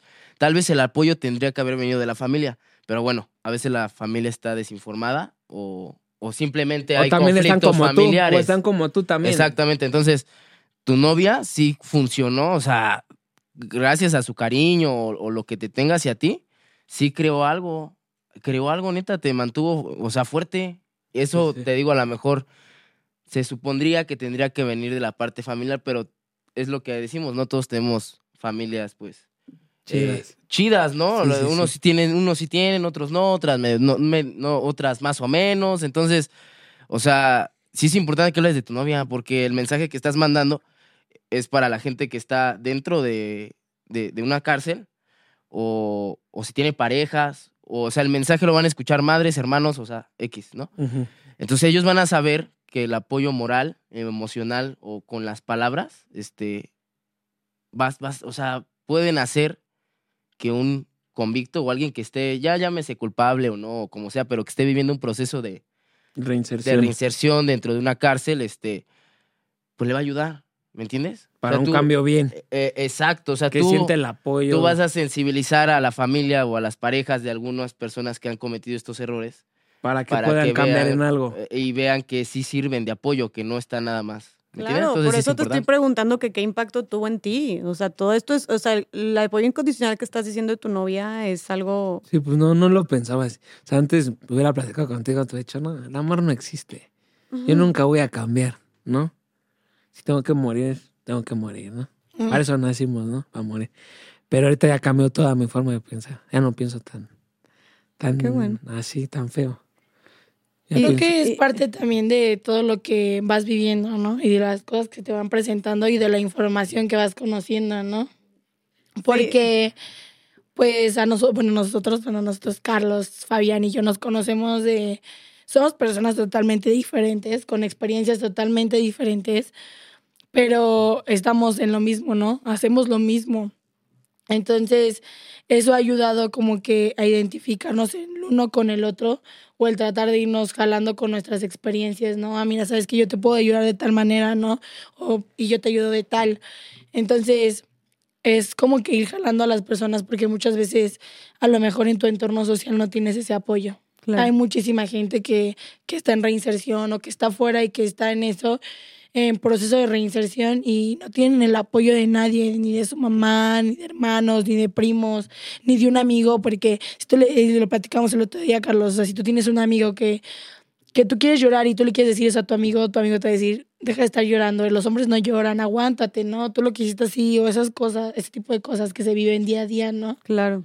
Sí, ha de ser, o sea, ha de ser difícil, digo, eh, si de por sí ustedes en su experiencia dicen que es difícil el tema de la reinserción con todo y este, esta red de apoyo. Ahora, solos o solas, no me imagino cómo ha de ser. Por ejemplo, contigo, Carlos, ¿cómo ha sido este proceso de reinserción? ¿Tú no estuviste en un centro, este, en un Sí, centro, no, en un en centro de- penitenciario? de. Ajá. No, tuve Pero- otras experiencias. ¿Y cómo, y cómo, o sea, cómo fue tu experiencia saliendo de este centro de rehabilitación? ¿Cómo ha sido tu reinserción? ¿Cómo fue tu experiencia también en el centro de rehabilitación? Este, mira, ahorita se hablaba, bueno, al principio, ¿no? Y, y son comentarios personales, ¿no? En base a experiencias personales. Claro. O sea, yo sí soy de la idea que sí hay centros de rehabilitación que sí funcionan, porque donde yo fui es, fue uno. ¿Tú fuiste uno que sí funcionó? Sí, sí, pues es que los centros de rehabilitación a veces, mira, a veces sí hay algunos que tal vez eh, sí usen la violencia, sí se bañen con agua fría, lo que mencionaba él. Pero hay otros que sí cumplen su función, ¿no? Entonces, eh, yo fui a uno donde sí se cumplió la función y este... ¿Te trataban bien? Sí, me trataron bien, humanamente y todo. Ok, qué bueno. Y fue yo a, a entrar ahí, ¿no? Tal vez dentro de. Obviamente, al estar adentro, este, pues adentro pues, van personas que tienen problemas de adicciones, ¿no? Entonces, va de todo, va banda que pues, igual estuvo en cana, ¿no? O en la cárcel, o en centro de reinserción, o como se llama. Ujú. Este, han estado adentro, hay gente que es- viene de buena familia, hay gente que pues, viene del barrio, o sea, es una mezcla, ¿no? Claro. Y, y, y se viven muchas cosas, pero yo sí quería dejar en claro que sí hay centros que sí funcionan. Ok, qué bueno. Porque, o sea, decir que no se funciona, o sea, sí causaría como que si alguien necesitara ayuda, pues que no fuera, Claro. ¿no? Más no desprestigio la experiencia personal que, que dijo Fabián. O sea, la neta es que sí hay centros que sí hacen eso. Sí, o sea, sí hacen eso. ah. tienen dos Mm. experiencias súper diferentes Mm. ustedes.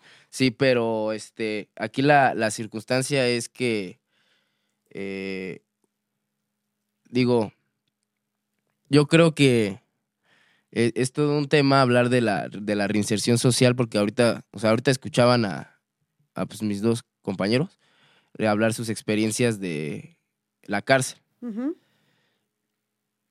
Y yo sé que tal vez así como que el público o podría decir, ¿yo por qué debería de escuchar a esos güeyes? No. Sí, porque vamos a hablarnos al chile. Entonces, eh, sí, ¿yo por qué debería de escuchar a esos güeyes? ¿No? Sí, por bueno no Hablan, a- hasta hablan medio feo, ¿no? Ese como que habla muy, sí, muy como que no le importa y habla así de todo y habló que su mamá y qué mal agradecido. Porque es, es- la percepción, güey, que cuando se habla se va a dar hacia una sociedad, o sea, es la realidad. Entonces, eh, me pero quemé. no, no, no, no, espérame, espérame, mira, eh, yo sé que la sociedad va a pensar eso, ¿no? Con, por qué debería escuchar esas cosas que dicen o cómo las hablan, se ríen, este, como que no les interesa, como que les valió. Entonces, no, no, no, o sea, las están hablando, pues para empezar, porque es, sirve como manera de catarsis, ¿no? Hablar las vivencias sirven como manera de catarsis. Ahora, la otra es que eh, qué bueno que hoy las hablen, o las hablamos, yo también. Las hablamos porque eh, ahorita hablaba Fabián y esta Monse respecto a un tema que es de quedarnos callados. ¿no? Eh, se nos enseñó a través como de una cultura del barrio, este, y, y no nada más del barrio, es social, o sea, esto va más allá, va en el tema de lo que ahorita hablábamos de la masculinidad, o sea, se entran muchos temas respecto a lo que no se puede hablar, o sea, estamos acostumbrados socialmente a reprimir las emociones, lo que pensamos y cómo hablamos. Pero ¿quiénes? ¿Por quiénes hablas? Mande. ¿Por quiénes hablas? Por los... Pues hablo por la gente que tal vez no ha podido hablar, o sea, que se ha tenido que guardar esas mismas emociones, pues por los victimarios, ¿no? Porque ahorita lo que causa este, pues, ¿cómo les diré? Ahorita lo, lo como lo impactante es, realmente siempre se escucha a la víctima, ¿no? Y, cada vez que se habla, y, quiero, este, antes que de empezar a hablar, perdón, quiero especificar que con mucho respeto a las víctimas, porque cuando un victimario habla, yo sé que las víctimas o familias de víctimas este, se pueden sentir agredidas, ¿no? O sea, porque tal vez nosotros estamos ahorita de este lado, pero yo no sé cómo se siente que asesinen a un hijo, o a una madre, o a una hermana, o que roben a tu familia, ¿no? O sea, este, este aspecto hay que ser honestos en lo que tal vez algún día cometimos un error y yo no sé qué se siente, ¿no? Que te lo hagan. Me imagino que ha de ser muy fuerte, doloroso y de muchas maneras, por eso lo digo con todo respeto. Este, Gracias, Carlos. ahorita, eh, al escuchar como a victimarios expresarse, pues puede crear la controversia, ¿no? O una agresión, o se pueden sentir agredidas, pero espero no lo vean así, ¿no? Cuando hablan, porque aquí la situación es que tal vez socialmente no se ha creado conciencia o tal vez ha habido una desinformación respecto a por qué un victimario es victimario. Generalmente, socialmente, cuando alguien comete un delito o se equivoca, se le juzga por el delito o el error que cometió, ¿no? Ya dejémonos de, este, de, de si sí eres culpable o no, te metieron pagador, o sea, como sea, pero ya estuviste adentro, ¿no? Entonces, ya automáticamente la, la gente va a poner una etiqueta sobre ti. Él cometió un delito. Él es un criminal, ¿no? Entonces, hay todo un trasfondo social, en mi punto de vista personal, respecto a por qué un convicto es convicto Ok, o ¿Cuál? un criminal comete un delito, ¿no? ok. Entonces, eh, aquí la, la situación eh, en mi punto de vista, es que hay un sistema, ¿no? Este sistema no me refiero ni a partidos políticos, ni a, o sea, el sistema sí, sí, sí, no es ni verde, blanco, amarillo, morado, color este, vino, no, no tiene nada que ver con los partidos políticos. Es más como que tiene que ver respecto a un sistema, una estructura social, ¿no? Eh, que ha sido creada a través de años, ¿no? Entonces, en esa estructura social, eh, no hay las herramientas necesarias, o no se ha creado esas es- herramientas necesarias, o no se ofrecen para que una persona pueda comenzarse a desarrollar conforme a sus derechos, ¿no? Eh, desde niño, desde niño, o sea. Entonces, lo que aquí sucede es que hay un sistema que crea criminales, y así lo voy a decir. Ok, ¿cómo, cómo, creas, cómo este Eh, sistema crea estos a criminales? ¿A a qué me refiero con que crea criminales? Bueno, generalmente hoy en día ya no se da, y nosotros, nosotros hacemos podcast precisamente de algo que se llama salud mental, porque eh, no se le da ese énfasis hoy en día a, a la salud mental, eh, ni desde niños, ni desde que creces, ni de- no se le da la importancia, Es se le da más la misma importancia. sociedad crea, eh, crea a estos, tipo, a estos delincuentes, ¿no? Este- esta- estas personas que se dedican a hacer mil cosas para pues tratar de salir de ese entorno, pero no lo hacen de la manera correcta. Entonces, nosotros, o sea, nuestros podcasts platicamos eso sobre la salud mental, o sea, y nos informamos y vamos con el día a día. Y yo no trato de victimizarme en el aspecto de decir, ay, pues yo estuve en la cárcel, no. Lo que yo trato de que la gente ente- en lo que entienda es que cuesta muchísimo trabajo adaptarte o volver a crecer o volver a sobresalir.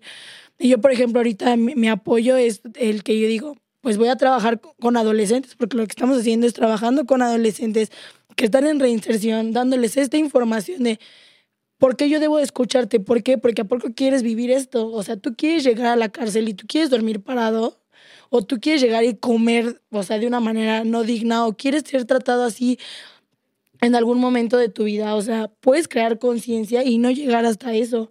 O sea, que mi experiencia sirva para que miles de personas se sientan identificadas y, y digan, oye, ¿sabes qué? Yo no quiero esto para mi vida. Yo no quiero llegar a la cárcel, ¿no? Yo no quiero, de- o sea, yo no quiero normalizar el de que, ay, sí fui o no fui, no. es- eso es lo de menos. Lo que quiero que vean es que pueden hacer las cosas bien y acompañados de lo que les quiero hacer en los podcasts este, y lo que les quiero transmitir es eso, el que digan, bueno, tengo otra expectativa de vida, o si mi entorno social es este, pues me voy a acercar con ellos, ¿no? Puedo apoyarlos de tal manera, o sea, ellos me pueden apoyar de esta manera y me puedo informar con ellos, o me puedo ayudar acerca de sus podcasts de salud mental, o si tengo depresión, o si mi, todo mi, mi entorno es, es delictivo, pues ellos me pueden ayudar porque nuestra mano ahí está, ¿no? Claro. O sea, eso es lo que nosotros estamos tratando de que la gente vea. Esto me parece maravilloso, Monse, y es lo, creo que es lo mejor que pueden hacer con lo que, lo con lo que le sucedió. O sea, como hay una frase que dice, que me enseñó mi novio, no me acuerdo de quién era, pero decía, somos lo que hacemos con lo que hicieron de nosotros. Entonces, que ustedes estén con este podcast, que de hecho no habíamos hablado sobre su podcast, pero que y ahí fue donde me invitaron a mí, así nos conocimos Sí. donde estén hablando de salud mental y donde estés diciendo, yo con lo que viví, quiero compartírselo a las demás, a los chavos, chavas, las demás generaciones, para que no cometan estos errores o para que no vuelvan a repetir la historia. O sea, hacer eso con lo que viviste creo que es darle un sentido y un significado. Y no cualquier persona hace eso también. Entonces, y esto, todo esto lo están haciendo a través de Reinserta, ¿verdad? Sí. Sí, claro. ¿Qué, Sí. ¿Cómo ha sido su, por ejemplo, Carlos, cómo ha sido tu, tu experiencia con Reinserta? ¿Qué es lo que hacen en Bueno, Reinserta lo ustedes? que, pues lo que se hace es trabajar, ¿no? Con eh, niños o jóvenes que fueron víctimas de violencia o jóvenes que fueron preliberados. Eh, son preliberados, ¿no? Son preliberados, se dice, sí se dice así, ¿va? Privados de la Pri- libertad. bueno, que, fueron, privados de la libertad Ajá. jóvenes que fueron privados de la libertad, entonces en su proceso de reinserción, ¿no? Eh, de igual manera, eh, hay, depende la, la persona, ¿no? O sea joven o niño que venga a la institución, a pedir ayuda o que se le ofrezca la ayuda, se le hace un plan personalizado respecto a qué es lo que necesita. Ahorita, es que todavía no me aprendo bien esa parte de las áreas. Las áreas, o sea, sí las sé decir algunas. Está la mira, área de adolescentes. Está laboral, salud mental, deporte y cultura, autocuidado y seguimiento educativo. Ok. Además, este, nosotros estamos en, en el proyecto que es de radio y pues podrá así sonar como, pues no, ¿en qué podría ayudar?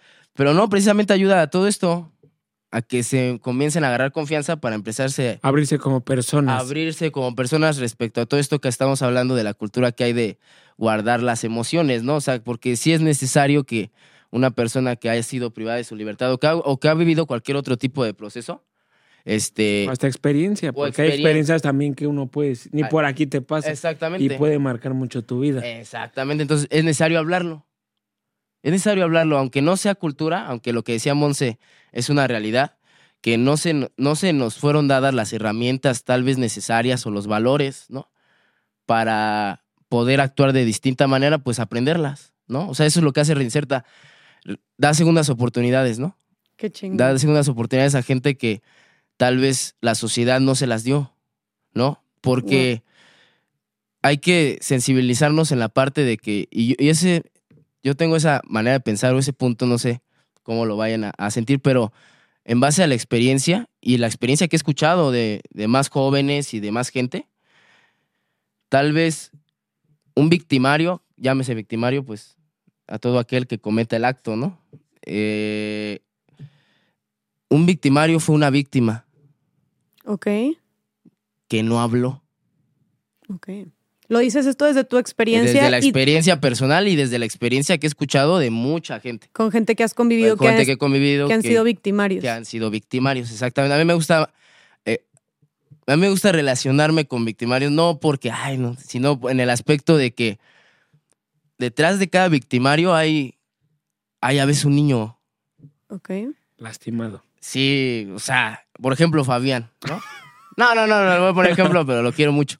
Eh, él, él tiene, o sea, tenemos, me voy a incluir, tenemos una personalidad a veces, pues que los tatuajes, ¿no? Pues, ay, este, no, pues como que se ve ese, no, que me va a robar, o, o sí, o habla muy, muy acá, ¿no? Y todo ese tipo de cosas. Pero muy dentro de, muy dentro, muy, muy dentro de ese ser humano, o aquellos que hay, esos seres humanos, no, o sea, de verdad, hay niños. Y yo los he visto. Cuando pones atención, a, a veces lo puedes notar. Cuando no ves con los ojos, cuando ves con el corazón, a veces Mm. puedes notar a esos niños que, que tal vez sufrieron o tal vez fueron víctimas anteriormente de algo así, porque todo es un patrón a veces de... eh, por eso te decía de esa parte del sistema. Es como cuando dicen, el pobre es pobre porque quiere. Ok. ¿Cómo? No, eh, es como, no, es como cambiarlo, ¿no? Vamos a hacer una, eh, el, el ratero es ratero porque quiere. Ok, entonces tú dirías, El delincuente es delincuente. Vamos, vamos a, a globalizarlo. Ok. El delincuente es delincuente porque quiere. Y yo sé que va a haber gente que diga, a ver, mm, yo viví lo que mi hermano vivió, tuve la misma familia que mi hermano tuvo, Y yo no fui me trataron los, mis padres igual que a mí. ¿Y por qué yo no fui delincuente? Yo sé que va a ser lo primero que vota. O sea, en automático. A ver, yo viví lo mismo que él, pero yo no fui delincuente. Entonces sí fue su decisión ser delincuente. No, es que ese es el problema social. Creemos que como me fue en la feria, como yo siento, como yo vivo y percibo las cosas, las va a vivir el de al lado. Y no, tú puedes tener la misma familia, hermanos, pero todos digieren las cosas distintos. O sea, tal vez los padres fueron igual con los cuatro, pero no significa que los cuatro digirieron las cosas igual. ¿no? O Y- sea, y- es distinto. Entonces, eh, pues es cumplen ciertas características, vamos a llamarlo así, para que una persona como yo, como Monse, Fabián y como todas las miles que hay, este, sean delincuentes, ¿no? Porque, mira, te voy a poner un ejemplo para que sea más. Hay un chavo y a mí me gusta mucho a incluso hablar de él porque creo que a- para mí es un niño joven, muy respetable. Ahí en a Rincierta va un Mm. un niño que se, no voy a decir su nombre, pero viene de parte del DIF, Ok. ¿no?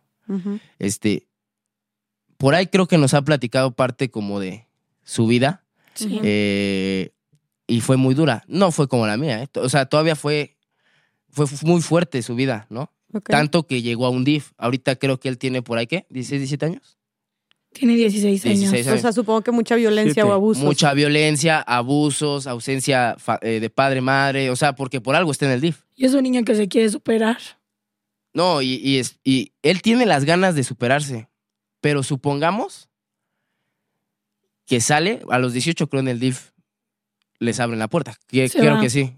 Entonces, ese niño cuando salga, ojalá se agarre de reinserta, de nosotros, de la gente que lo quiera ayudar o lo está tratando de ayudar, de las psicólogas, de, de- porque en Crack este, son, es todo un equipo, no nada más somos nosotros, o sea, ahorita allá atrás está Jimena, la directora de Crack, este, y hay muchas más eh, allá, ¿no? Paola, ¿cómo, Sí, ¿quiénes más? Fanny, Diana, este... Los psicólogos. Gustavo, este, los psicólogos, Gerardo. Es todo un O sea, equipazo. todo un equipo. Entonces, eh, aquí la Mariana también, para que no se enoje. Si no, es del área educativa. O Eh. sea, porque lo que. se- espérame, espérame. Ah, bueno. para terminar esta parte, que Sí, es sí. importante. Eh, lo que sucede es que él sale a los 18, pero si no se agarrara de nosotros o, o de la gente que lo quiera ayudar, ¿de quién quieres que se va a agarrar? Si no familia no tiene. ¿Quién crees que lo va a recibir? La calle. Pues La sí. calle, la banda. El barrio Sí. siempre está dispuesto a recibir Sí. a alguien y, y ponerlo a trabajar, porque ahí ya van cosas más feas. Para Poner a trabajar, o sea, le van a, le van a dar una amistad, le van a dar pertenencia, sentido de pertenencia, le van a dar un apoyo emocional, supuestamente. Que tal vez él necesita en ese momento. Exacto, porque se va a sentir solo. Entonces, después va a cometer un delito. Porque al andar con esa gente, terminas cometiendo un delito tarde o temprano. Y después va a entrar a la cárcel. Y sería una patada de verdad en los. Decir que ese delincuente se hizo delincuente porque quiso. Wow. ¿No? Wow. De hecho, o sea, O sea, hay wow. todo un trasfondo Claro. Para no. que alguien se haga delincuente. Entonces, a veces Claro. no se ve ese trasfondo y sería como. Y sí, y creo que reconocerlo como también parte del problema es justo empezar a buscar solucionar el problema de raíz de verdad, Mm. ¿no? No solamente estar encerrando gente y ya, ¿no? Es como vamos a, a escarbarle y qué hay detrás de todo esto y cómo está viviendo la gente. mm, O sea, ustedes desde el consumo o desde este lo que hizo cada quien para estar en un punto en algún centro ya sea de reinserción o en algún centro de rehabilitación. Ustedes creen que justo lo que vivieron o el punto en el que llegaron a estar fue algo porque fue 100% decisión de ustedes o sienten que hubo algo en su vida que les faltó o que impactó, influyó para que ustedes llegaran a, a- a tal punto de consumir, de delinquir, etcétera, etcétera? Yo siento que sí es mucho eh, el impacto social que hace que hacen las personas en tu vida. Tiene muchísimo que ver. Ujú. Yo no soy la misma persona que, que era cuando me detuvieron, porque ahorita tengo muchísima información. Estoy acompañada de muchísima gente que me apoya, ¿no? Entonces es todo un proceso, ¿no? El que tú también quieras y tengas las ganas, pero lamentablemente en el círculo social donde estés, nunca lo vas a encontrar esa ayuda, porque encuentras estas cosas, encuentras drogas, encuentras esa gente que te va a decir, ponte a vender droga, te voy a jalar a hacer esto. Eh, y necesitas buscar salida realmente. Si tú quieres buscar la salida, la vas a encontrar. Hay muchas veces que no se puede solo. Y es lo que nosotros hacemos. Nosotros queremos agarrar a esa gente de la mano. Por eso nos vamos con adolescentes. Por eso decimos, yo quiero trabajar con estos adolescentes. Hacemos nuestros podcasts con todo el amor del mundo. O sea, les metemos muchísimo amor y les contamos estas experiencias y investigamos cosas para ellos para que puedan identificar si podamos salvar a esos niños. A lo mejor la gente dirá, qué hueva que tú tengas que, que ir con 20 chavos que están ingobernables, porque están en la edad que tienen 14, 15, 16 y que a lo mejor no te pelan, ¿no? Y qué hueva estar ahí. Pero sabemos que, que ellos se van a identificar con nosotros de cómo les hablamos, ¿no? De, de, oye, pues a ver, güey, las cosas son así, ¿no? O sea, realmente o sea, estamos informados, estamos, nos estamos preparando. Digo, no, todavía no llegamos a ser psicólogos, pero vamos a hacerlo. Ajá, me encanta. Por eso yo les comentaba, o sea, yo todo lo que les dije, lo del INE, cómo te afecta, o sea, todo ese tipo de cosas, porque realmente hay que pensar en el problema que se viene después. El problema no es que estés en la cárcel. El problema es lo que se te viene después, el cómo vas a ser juzgado, cuál es la etiqueta, el estigma, cómo te van a tratar, porque es real que no te van a tratar igual. Y yo sé que después de este video muchísima gente no me va a tratar igual, pero ya estoy acostumbrada a eso, ¿no? Porque aunque todavía mis podcasts, o sea, apenas se están produciendo, se están haciendo, eh, no salen, ya la etiqueta y el estigma que ha tenido la gente hacia mí es, ha sido muy difícil, pero ya he aprendido a trabajar con eso, porque la gente no, no ve el otro lado ni las ganas que uno le pone después de ese internamiento social, ¿no? De, esa reinserción social, pues hay muchísimas cosas de fondo que, que quiero que se vean, ¿no? Que se vean reflejadas. Oye, Monsepa, todo esto que dices, definitivamente, como dices tú, desde que saliste tú de la cárcel, sientes que la gente no te ha vuelto a ver igual. Entonces te ven completamente diferente. Sí, claro. ¿Qué le dirías tú a todas esas personas que, como dijiste tú, tal vez después de este video no me van a tratar igual? Yo te admiro mucho por todo lo que estás haciendo. Y creo que son pocas las personas que, como dije, todo el sufrimiento y todo lo que pasaron, lo agarran, lo trabajan y lo transforman y deciden hacer algo con ello para ayudar a los demás. Y tú estás haciendo eso. Y eso es algo sumamente admirable. O sea, yo creo que la gente no te, que te está escuchando, que te está viendo, no te va a volver a ver igual, pero porque es de admirarse lo que, lo que estás diciendo. O sea, porque te van a ver con ojos de admiración, porque te van a ver con ojos de respeto, porque eso es lo que es y punto. O sea, lo que estás haciendo con lo que te pasó es extraordinario. Pero, ¿qué le dirías tú que venga de ti? ¿Qué le dirías tú a esas personas que sientes que te han juzgado o que te han rechazado por tu pasado? Pues que no solamente soy Monse la expresidiaria, ¿no? O Monse la que... La expresidiaria, dice. Pues es que es la verdad, o sea, no soy Monse la expresidiaria, ¿no? Yo soy Monse, Monse, Monse Caranza, que todos los días salgo a la vida a echarle ganas, todos los días me levanto con ganas de hacer algo mejor, de hacer un labor social, de construir cosas con niños, con adolescentes, de que tengo una familia, o sea, también tengo una familia, tampoco es de que pues yo soy realmente delincuente, ¿no? No soy una persona de que, ay, tengan cuidado, de que tengas que cuidar tus pertenencias, ¿no? Ese tipo de cosas.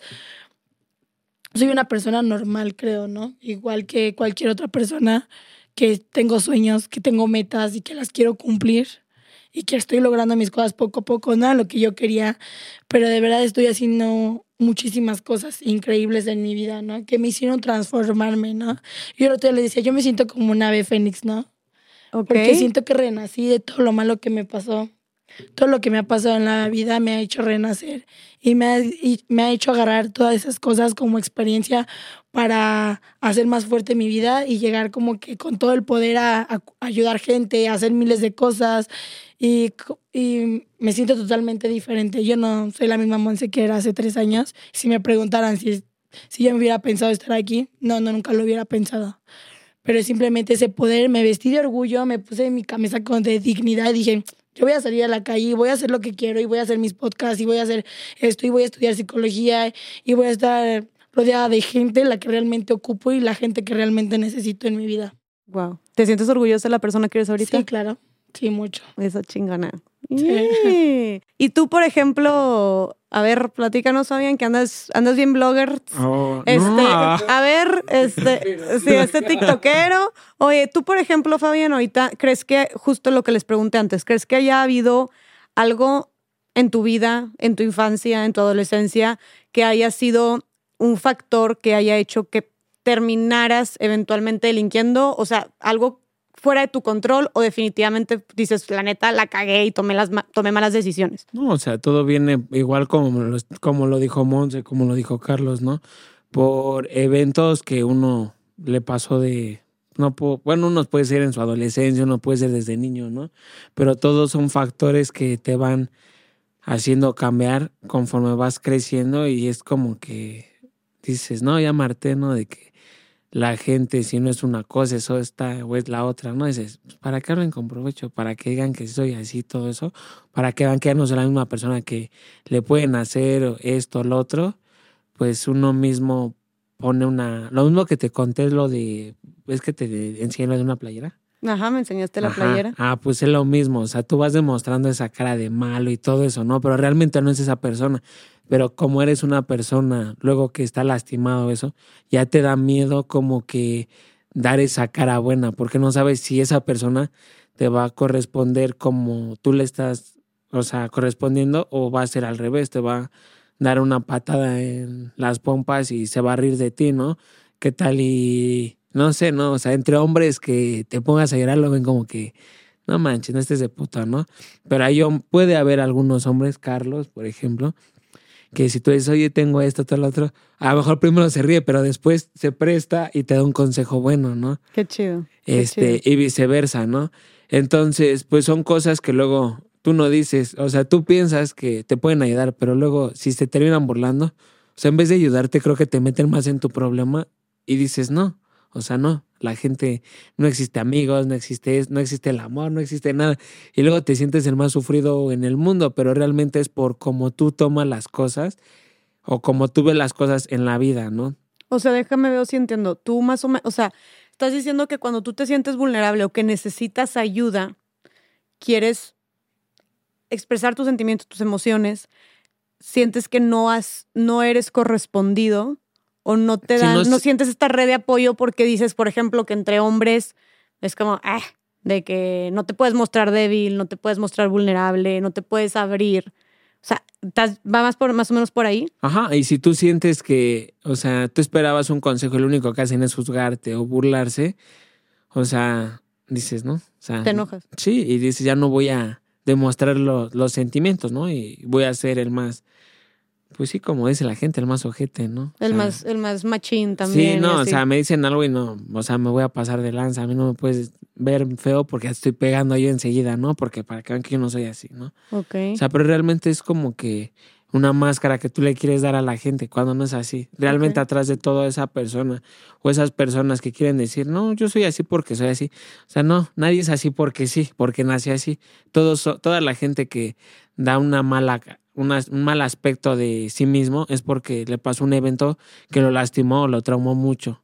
Por eso mismo. Por eso apoyo lo que dijo Carlos Simonse, que la gente es así porque les pasó algo. Les pasó algo. Ajá. Ok.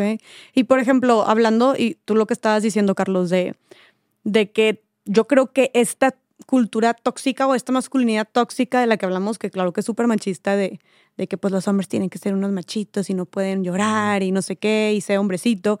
Pues no manches, en la cárcel ha de estar bien fuerte eso, ¿no? O también incluso, no sé, en los, en los, en los centros de rehabilitación, No dejan en la cárcel, centros, en toda la En sociedad. la calle, desde la calle, desde tu casa, Toda- creo. toda la- desde En el la barrio. casa. Sí, si es tu que, papá te ve llorar. o- O sea, ya ahí ha de estar más fuerte todavía. Sí. Porque es una ley de supervivencia, me imagino, ¿no? La ley que de la selva. La ley de la selva, del barrio, ¿no? ok, Pero, o sea, ese problema, puta, está socialmente. en todas Ah, partes. ¿Cuántos hombres conoces que puedan? Que se abran a llorar se así abran y que, lloran. que te vean y te digan, oye Jessica, es que quiero llorar. Nadie. No, o que hayas visto situaciones, tal vez igual no directo, pero que, que veas que tienen esa sensibilidad, porque todos los hombres son sensibles, ¿eh? Aunque nos queramos hacerlo. O en el baño nos metemos neta, y ¿eh? O sea, lloramos. pero, pero te digo, traemos esos patrones de conducta que tal vez eh, pues son repetitivos, ¿no? A través del, del tiempo. Digo, entonces es complicado precisamente pues pedir ayuda. Yo recuerdo, o sea, yo, yo era muy, eh, muy, ¿cómo llamarlo? Faltoso, ¿no?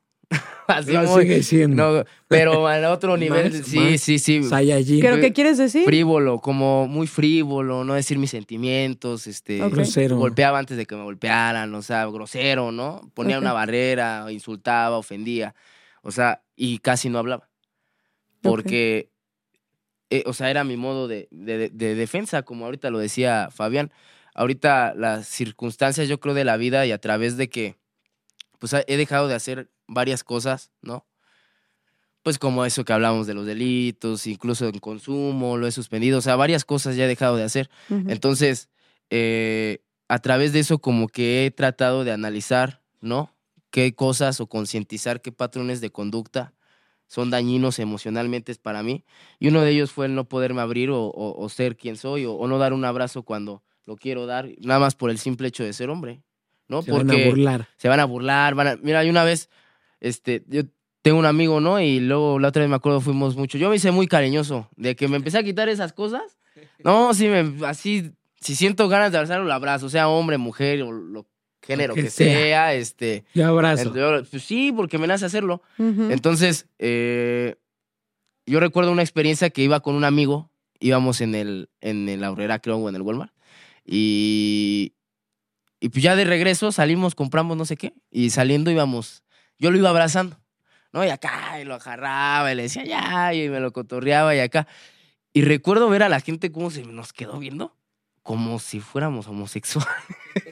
o sea, así como que feo, ¿no? Qué O sea, así... Y como si eso fuera algo malo, aparte. Como si fuera malo, exactamente. Ajá. O sea, digo homosexuales no en el aspecto que sea malo ser homosexual, sino en el aspecto que, desgraciadamente, también hay otro pensamiento este, intolerante respecto a, a los Que homosexuales, que se les hace raro ver a dos homosexuales o gente que le guste el mismo género abrazándose. Entonces, como hay ese pedo, pues en nosotros. Claro, o sea, claro. entonces recayó así, ¿no? Ajá. Y fue, y fue algo que sí que me sentí extraño. Entonces, cuando el hombre llora, se le dice, no llores, no seas chillón. Eh, Los hombres no lloran. Los hombres no lloran. Cuando un hombre no se quiere levantar de la cama, se le levanta. Levántate. Los hombres no se quedan tirados. Tienen que estar trabajando.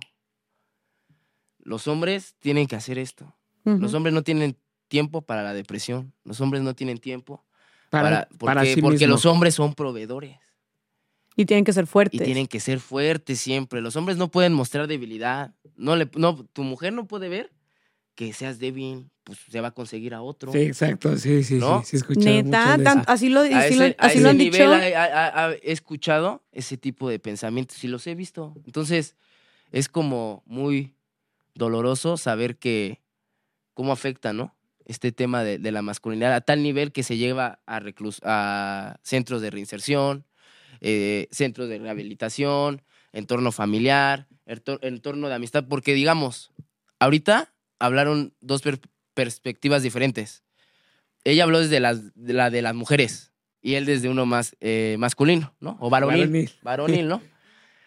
Y ella platicó que ahí las, los problemas, los conflictos, pues puede ser por envidia, pero que cuando ella llegó, sí le dijeron, no, pues, ¿qué necesitas? ¿no? Que la cobija, que no sé, tal vez con conveniencia o algo así, pero al final de cuentas se te tiró ese apoyo eh, femenino. En el masculino no hay ese, ese- e- ese, ese aspecto, pero porque precisamente el hombre vive constantemente en competencia con el otro hombre. Sí. Y competencias muy violentas, ¿no? También. Eh, lo Va lleva- desde el del la corte, competencia te desde el lleva- corte. La competencia corte. te lleva a, violencia, pues precisamente física y mental o de cualquier manera. Entonces, si ese apoyo, imagínate que tú llegaras, o sea, te voy a preguntar a ti, Ah, ok, ok. imagínate que tú platicaste las circunstancias en las que eh, llegaste. Imagínate que te hubieran recibido parecido como a ella, ¿no? Que te hubieran dicho, ¿qué necesitas, hermano? y que cuando estuvieras mal, con ganas depresivo acá, tuvieras a gente allá adentro, o, o los, mismos, los mismos reos, que te dijeran, este, no, pues hay que aventarle ganas, hermano, vente y te apoyamos y, y acá. ¿No crees que hubiera sido Raro. Raro? Sí, lo hubiera visto raro. Enseguida, Raro. enseguida desde ahí raro. me quiere- Más por el lugar en donde estoy. No hubiera sido así. Pero como- no hubiera sido un apoyo mayor. Sí, o sea, lo hubiera, hubiera sido un apoyo muy grande, pero sí lo hubiera visto así como de, ¿qué pedo, no? Como, ¿por qué me quieres ayudar? No me conoces, ¿no? Claro. Pero es porque no estás acostumbrado a que otro, no está, a que otro no, no hombre está sea uno así contigo. acostumbrado a que un hombre ayude a otro hombre, ¿no? Siempre es como que vivimos que en refiero. competencia.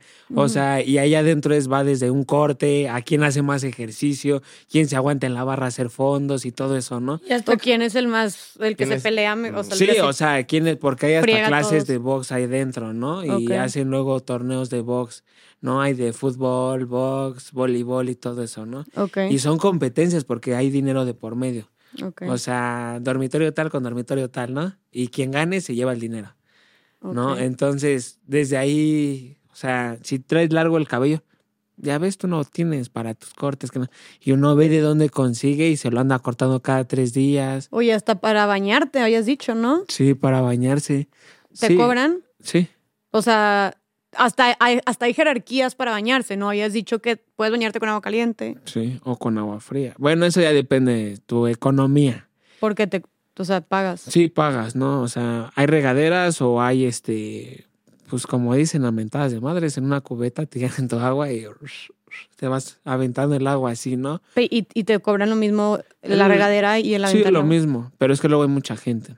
Ok. Y es como que te llevas tu jaboncito, tu sacatito, tu rastrillo, tu cepillo de dientes y tu pasta para que te bañes y te laves los dientes ahí. ¿Y cuánto te cobran por bañarte? Pues si quieres con agua fría, 5. Y si quieres con agua tibia o caliente, 10. El bote. El bote, aclaro. Latina. Sí. O sea, no, sí. un bote. Un bote, pues, No, sí. pues, O, o sea, cinco pesos. Bueno, ¿qué? una de, ve- como el de ¿Cómo es? pintura de 20 litros. Ah, ok. Y con eso te bañas. Ándale, ok. el de Comex. De hecho, son de Comex. Pero son dos pesos y cinco pesos. No, 5 por la de fría, 10 por la de caliente.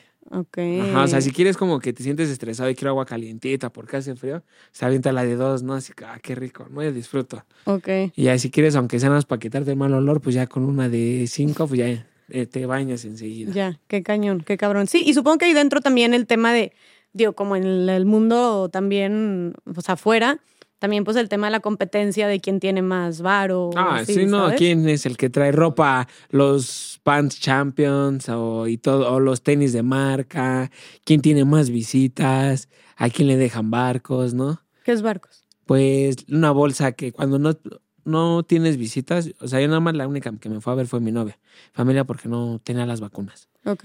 Este, me mandaban comida y se las cobraban por kilo toda la comida. O sea, me ponen como una báscula y no sé, llevo mi agüita, llevo este vaso, llevo esta, ¿cuánto pesa junto?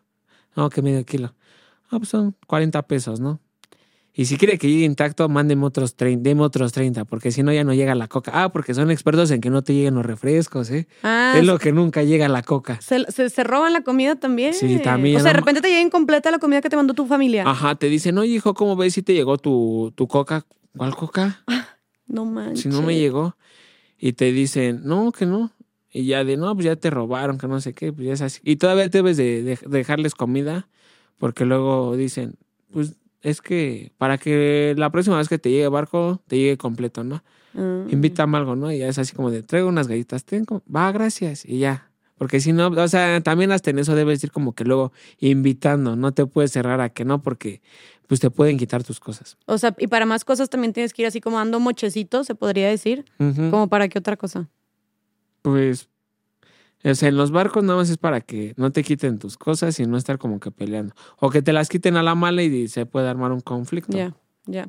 No, pues volvemos a lo mismo de violencia. Pero bueno, retomando, entonces, este, ¿ustedes creen que, por ejemplo, esta masculinidad tóxica, cómo se ve en el barrio también esto? O sea, ¿cómo se ve con las pandillas? ¿Cómo se ve en las calles? O sea, ¿creen que esto haga estas masculinidades y que los hombres no puedan hablar y esta competencia y agresividad de la que hablan ustedes que vivieron, creen que hagan que, las, que el barrio, que las calles, que las pandillas sean, sean más violentas? O sea, ¿creen que tenga algo que ver Mm, o no? Pues sí, ¿no? Porque, este, pues es poder, ¿no? Al hombre le gusta mucho el poder. De hecho, su masculinidad la basa en el poder. Ok, pero, ¿No? po- pero, ¿qué, pero qué, qué es poder Pues poder de adquisición, eh, de fuerza? de fuerza, pero poder, con, o sea, tener, ¿no? Ok. El hombre que no tiene, siente que no es hombre. ok. Muy mal, ¿eh? Porque pues, un hombre tiene, un hombre es hombre, tenga o no tenga, ¿eh? Y vale lo mismo como hombre, tenga o no tenga. Pero, pues siempre ha habido esa búsqueda de poder, entonces hay como ahí algo muy escondido dentro de la parte masculina que si no tiene poder, no se siente hombre. Oye, Carlos, ¿tú Mm. crees que es, tú dijiste que llegaste a tener todo este tema de la, o sea, ser Mm. como tener una masculinidad muy tóxica? ¿Crees que eso eventualmente fue un factor importante que te llevó a ti a consumir? Eh, no, no creo que tanto, o mira, es que todo tiene que ver. Sí. Al final de cuentas... es multifactorial. Exactamente, ¿no? O sea, entonces, eh, en cómo, cómo es un individuo, o sea, cómo se dirige hoy en día, que bueno, hoy en día ya es distinto, me dirijo a como antes, pero cuando, cómo me dirigía en ese entonces, todo tenía que ver, socialmente todo, entonces, obviamente también la masculinidad, me imagino, Claro. que tenía que ver. ¿En qué aspecto? Pues, en el de... cuando tú estás consumiendo, se siente bien traer droga. ¿Cómo? Pues yo me sentía bien y invitarla, regalarla así que vieran que traía y que. ¿Te y que acá, chido? Sí, me sentía y que la regalaba y que llegaban chavas, llegaban mujeres y pues, ¿no? Que también se drogan y pues a mí me late a darles, ¿no? Y ellos decían, no, y fun, y ellas también, y, y me veían así como, ay, no mames. Y tú te sentías bien con Pues eso. sí, pues como hombre. Ok. Sentías No, que estabas haciendo. Ay, soy hombre. claro, no, sí. ok. Pero, este, pues es una falacia, es una mentira, porque al final de cuentas eh, la adicción llega ya a tal punto donde pues se pierde todo. Ok. Se pierde poder, se pierde poder adquisitivo, se pierde mujeres, se pierde todo. Todo ti- lo que yo creía La tener dignidad. que me hacía ser hombre, se perdió. Wow. Entonces ahí es un punto de, de, de quiebre. Entonces, respondiendo a tu pregunta, pues yo creo que sí. Sí Hasta- tiene que ver la masculinidad. Hasta ti mismo te perdiste, sentiste, ¿o no? No, pues obviamente. No, yo fui el primero que. No, perdido yo antes ya estaba. Sí. Sí. Te terminaste de perder. Sí, me terminé de perder con, con, con la droga y el alcohol, porque uno se va perdiendo no cuando consume, desde la infancia. Ok. Desde lo que te a uno pasó se en le la va infancia. muriendo la, la, la infancia, convivencias, con abandonos, ¿no? Con rechazos. Con, Tú llegaste a vivir cosas con así. muchas- No nada más yo, todos. Todos hemos vivido en algún punto algún rechazo familiar de padre o madre, abandono. No porque sean malos padres, hoy lo entiendo, ¿no? Al final de cuentas, los padres dan lo que a ellos se les enseñó a dar. Es un patrón de conducta. ¿no? Pero la realidad es que todos, pues, vivimos ciertas circunstancias. Sí, o, o nada más yo. No, me hagan no, sentir no, solo, ¿no? y tú. No, sí, sí, Sí, tienes porque es, es- es difícil, este, pues, tener padres perfectos, ¿no? Ha de ser bien difícil también. Claro, bueno, a ver, aquí, aquí otra pregunta interesante.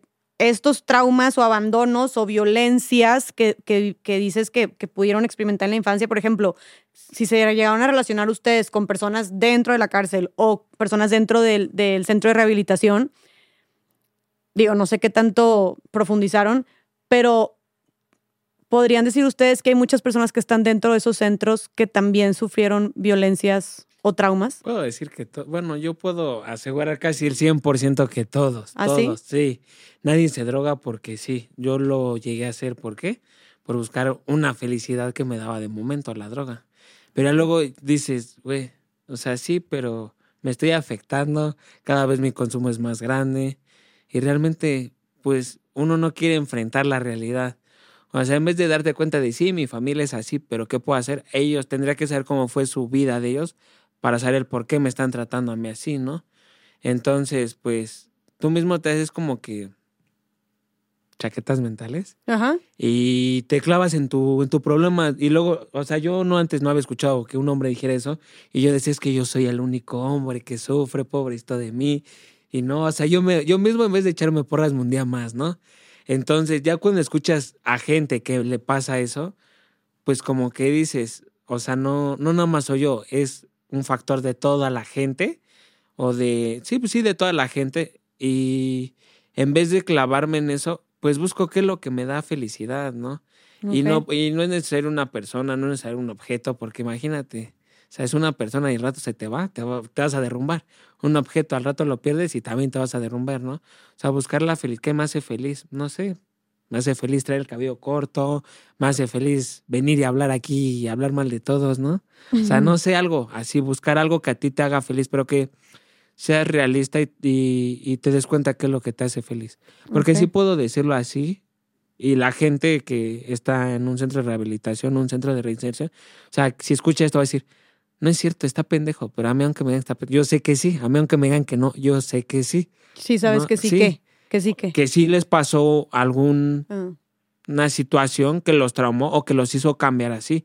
¿Para que qué? Para que fueran, no sé, que quisieran matar, que no se dejaran de nadie, que fueran bien drogadictos, que hicieran todo eso, ¿no? ok.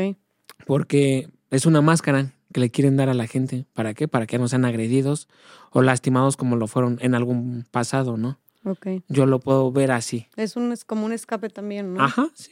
Y como los hombres, no es así como de, es que a mí me pasó esto, dame un consejo. O sea, siempre es vivir con la de, a mí nada me dobla. Y a De mí hecho, nada- incluso, bueno, nosotros hemos visto que en Reinserta llegan muchísimas chicas y chicos y la- yo me he dado cuenta que a los chicos les cuesta mucho trabajo expresarnos realmente lo que están viviendo o cómo lo vivieron, cómo lo vivieron. Siguen en su lugar de empoderamiento, ¿no? Así de, no, no, no, o sea, como que queriéndose, pues siempre demostrar eh, que son fuertes, que no sufrieron, que pues ya, o sea, así de, pues sí, ya estuve, pues ni modo, ¿no? O sea, como que es muy difícil que los hombres se puedan abrir a platicar realmente con nosotros.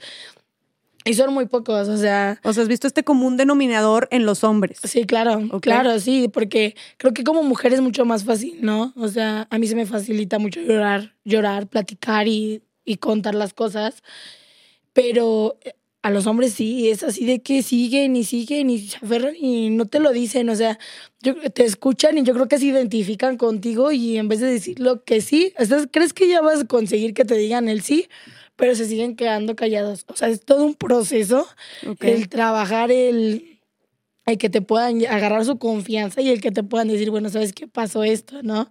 Y que realmente puedas encontrar, pues, la manera de llegarles, ¿no? De poder identificar, que ellos se identifiquen contigo.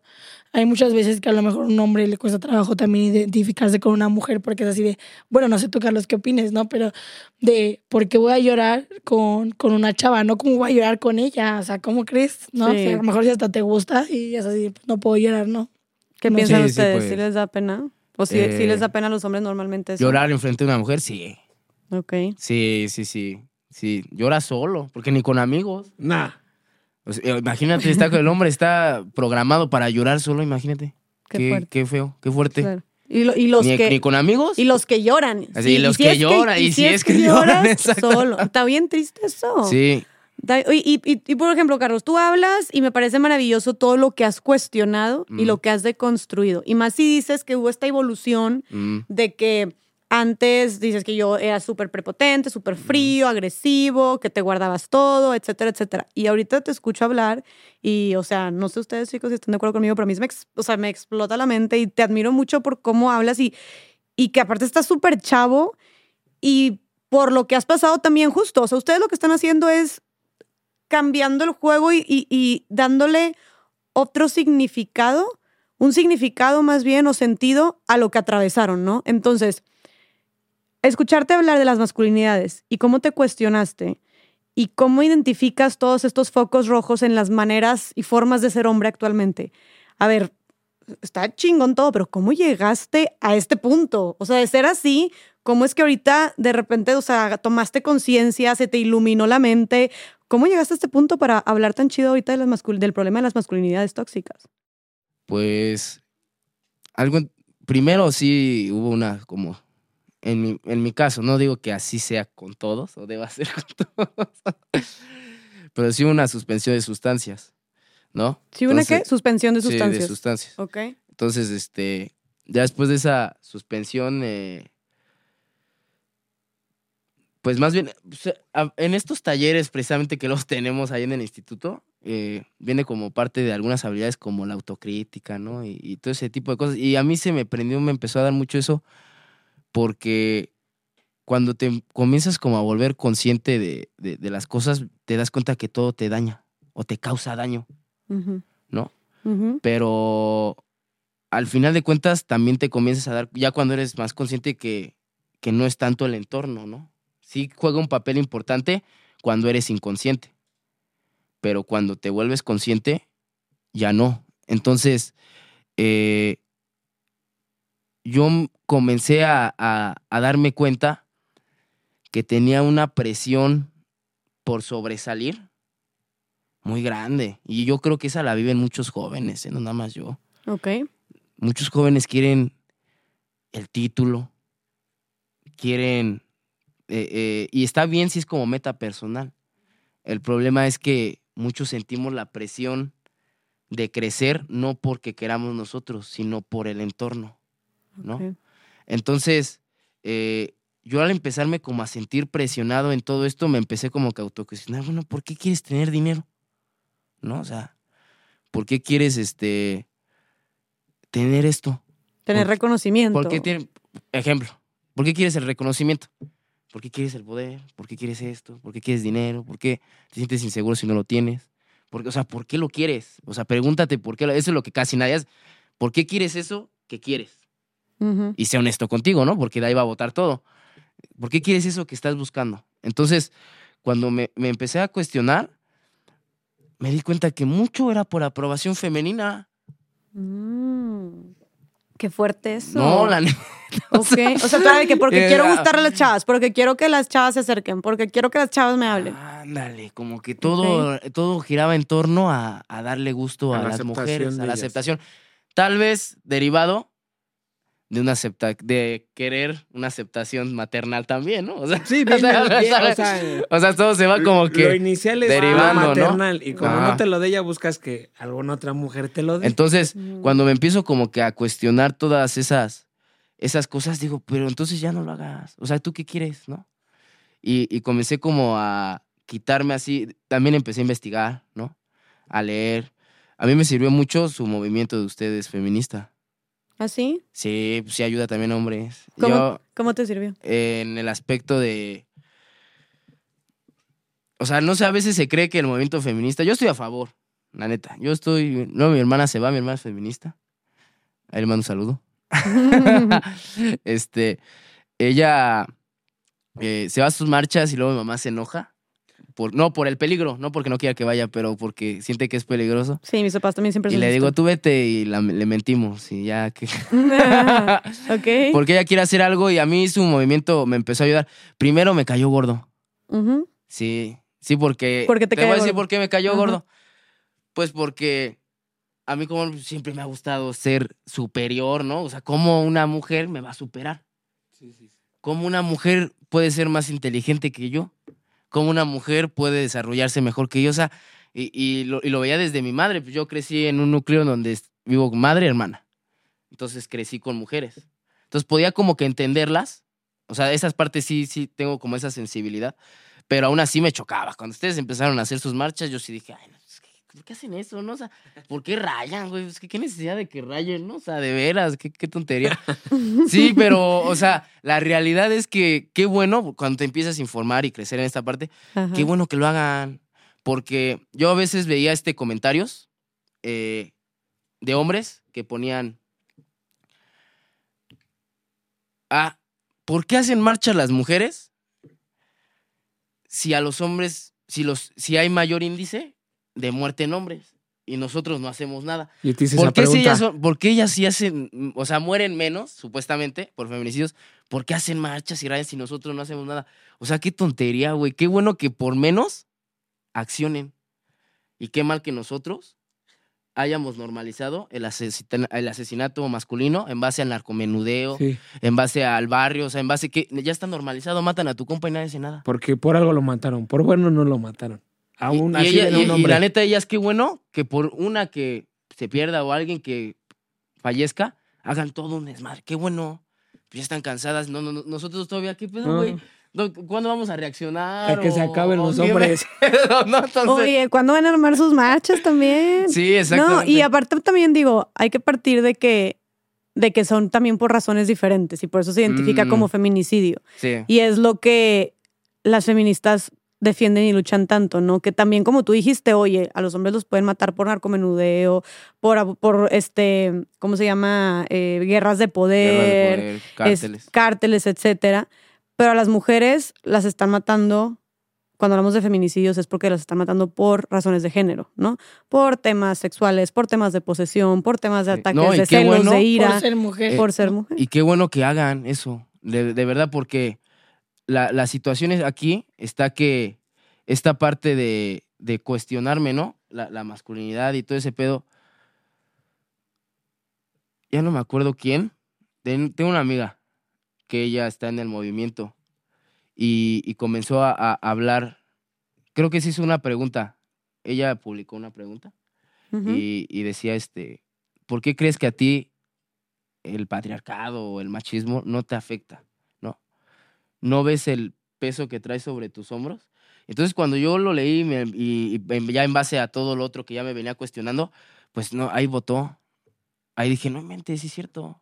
Traes muchas cadenas mentales de lo que segúnmente, según está estereotipadamente ser un hombre. Ok. Y Y- ese peso te trae ansiedad. O sea, daña tu salud mental y emocional. Me da ansiedad, depresión, este, estrés, porque causa Te hace pedos sentir- emocionales. Sí, sí, sí, sí, sí. presionado, te hace sentir así como esto que decías de esta, esta necesidad de reconocimiento, de aceptación, de Estoy competencia. perdiendo el tiempo. Estoy perdiendo, o sea, eso siempre no. Estoy perdiendo, ya, ya, ya, ya, era- ya tenía que tener mi mansión, güey. No, Sí. entonces estoy perdiendo el tiempo, o el sea. Lambo. Sí, sí, sí, o sea, y es una presión bien fuerte, güey. Y la neta, y, y, y sobre todo, habemos hombres que, pues también, güey, o sea, parte de, de a veces de esa masculinidad, o- es que necesariamente debe ser padre de familia o proveedor.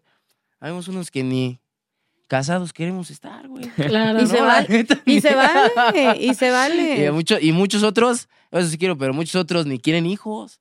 Y no por eso son- no son hombres, claro. ¿no? Entonces y- es todo un...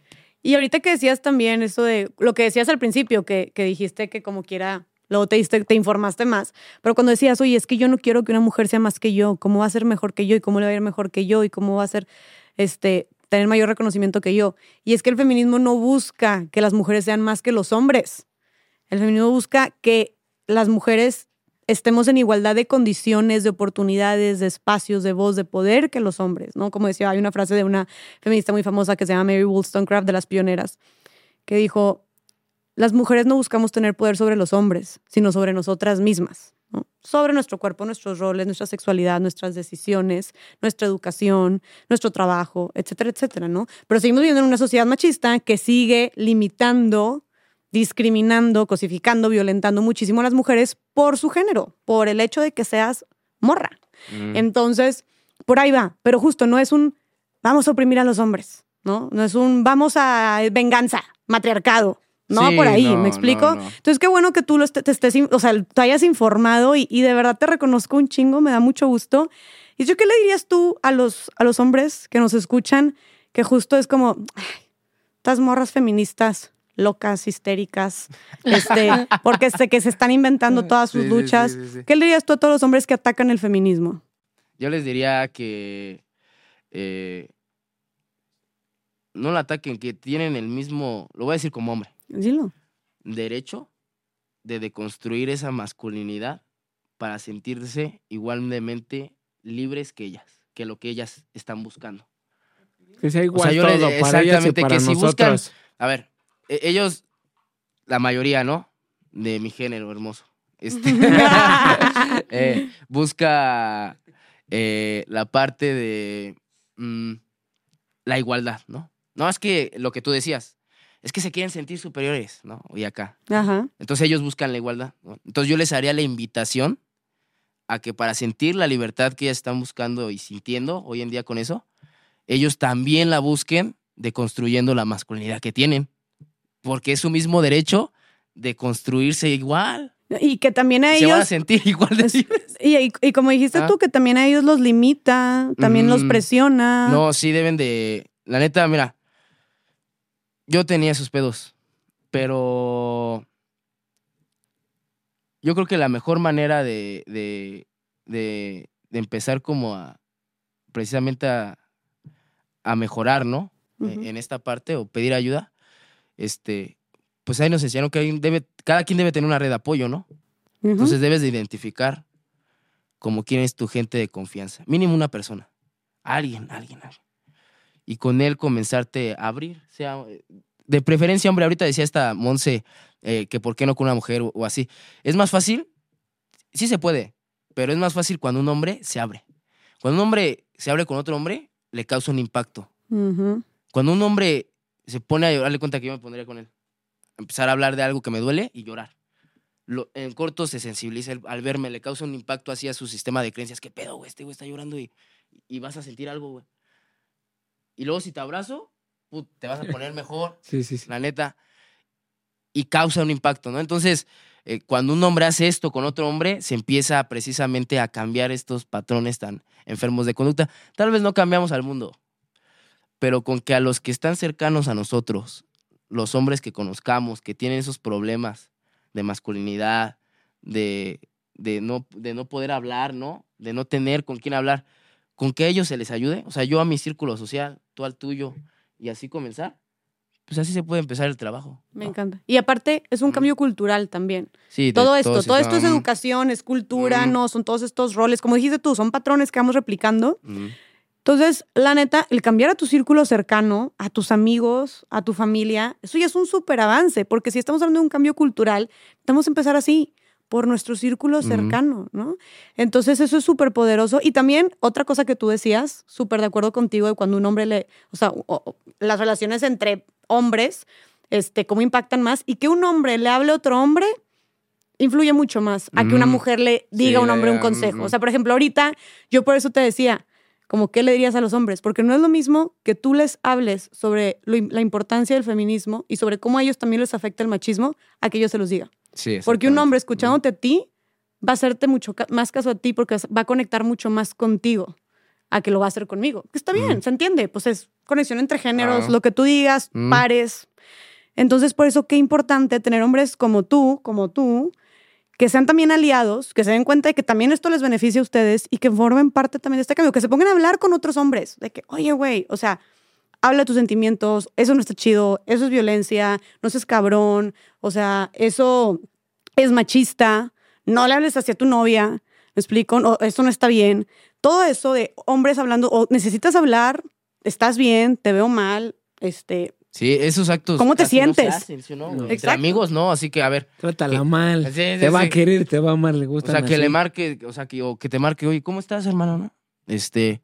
No, pues, ¿por qué, güey? ¿Qué? ¿Qué- qué- Sí, o sea, porque no estamos acostumbrados, los hombres están acostumbrados a que otro hombre le diga, ¿cómo estás? Este, ¿necesitas algo? ¿Quieres platicar? Eh, así, no. O sea, el hombre está acostumbrado a solucionar su pedo con chelas.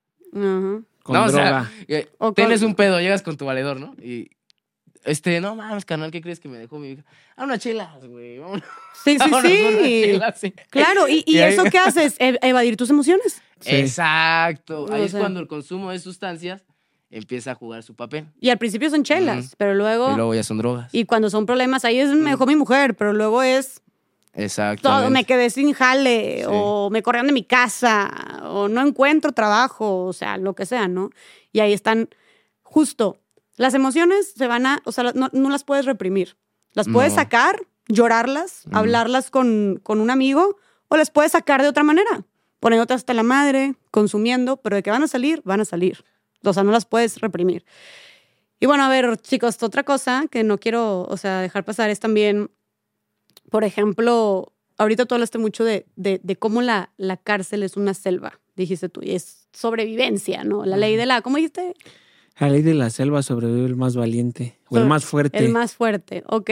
Y tú dijiste que estabas muy estresado con todo lo que pasaba dentro de la cárcel, ¿no? ¿Tú, tú pudieras decir que después de, o sea, pasa esto, este, que, que, te meten este, a este centro, pero podrías decir que hubo un antes y un después, o que fuiste mejor gracias al proceso que tuviste en la cárcel o que te ayudó a estar dentro de este centro para recapacitar, para poder ser mejor, o sea, o dirías tú, no me ayudó ni madres, porque al final de cuentas se supone que para eso es también, para eso debería ser, si son personas que eventualmente van a salir, pues te tiene que ayudar a mejorar, a sanar, a recapacitar, pero con todo lo que contaste que viviste y que solo fue una probadita, ¿verdad? Me imagino todo lo que has, lo que has vivido, pero con todo lo que contaste, ¿sí sientes que haber estado en este proceso en- dentro de la cárcel te ayudó a sanar y a mejorar para después salir a la sociedad e intentar superarte?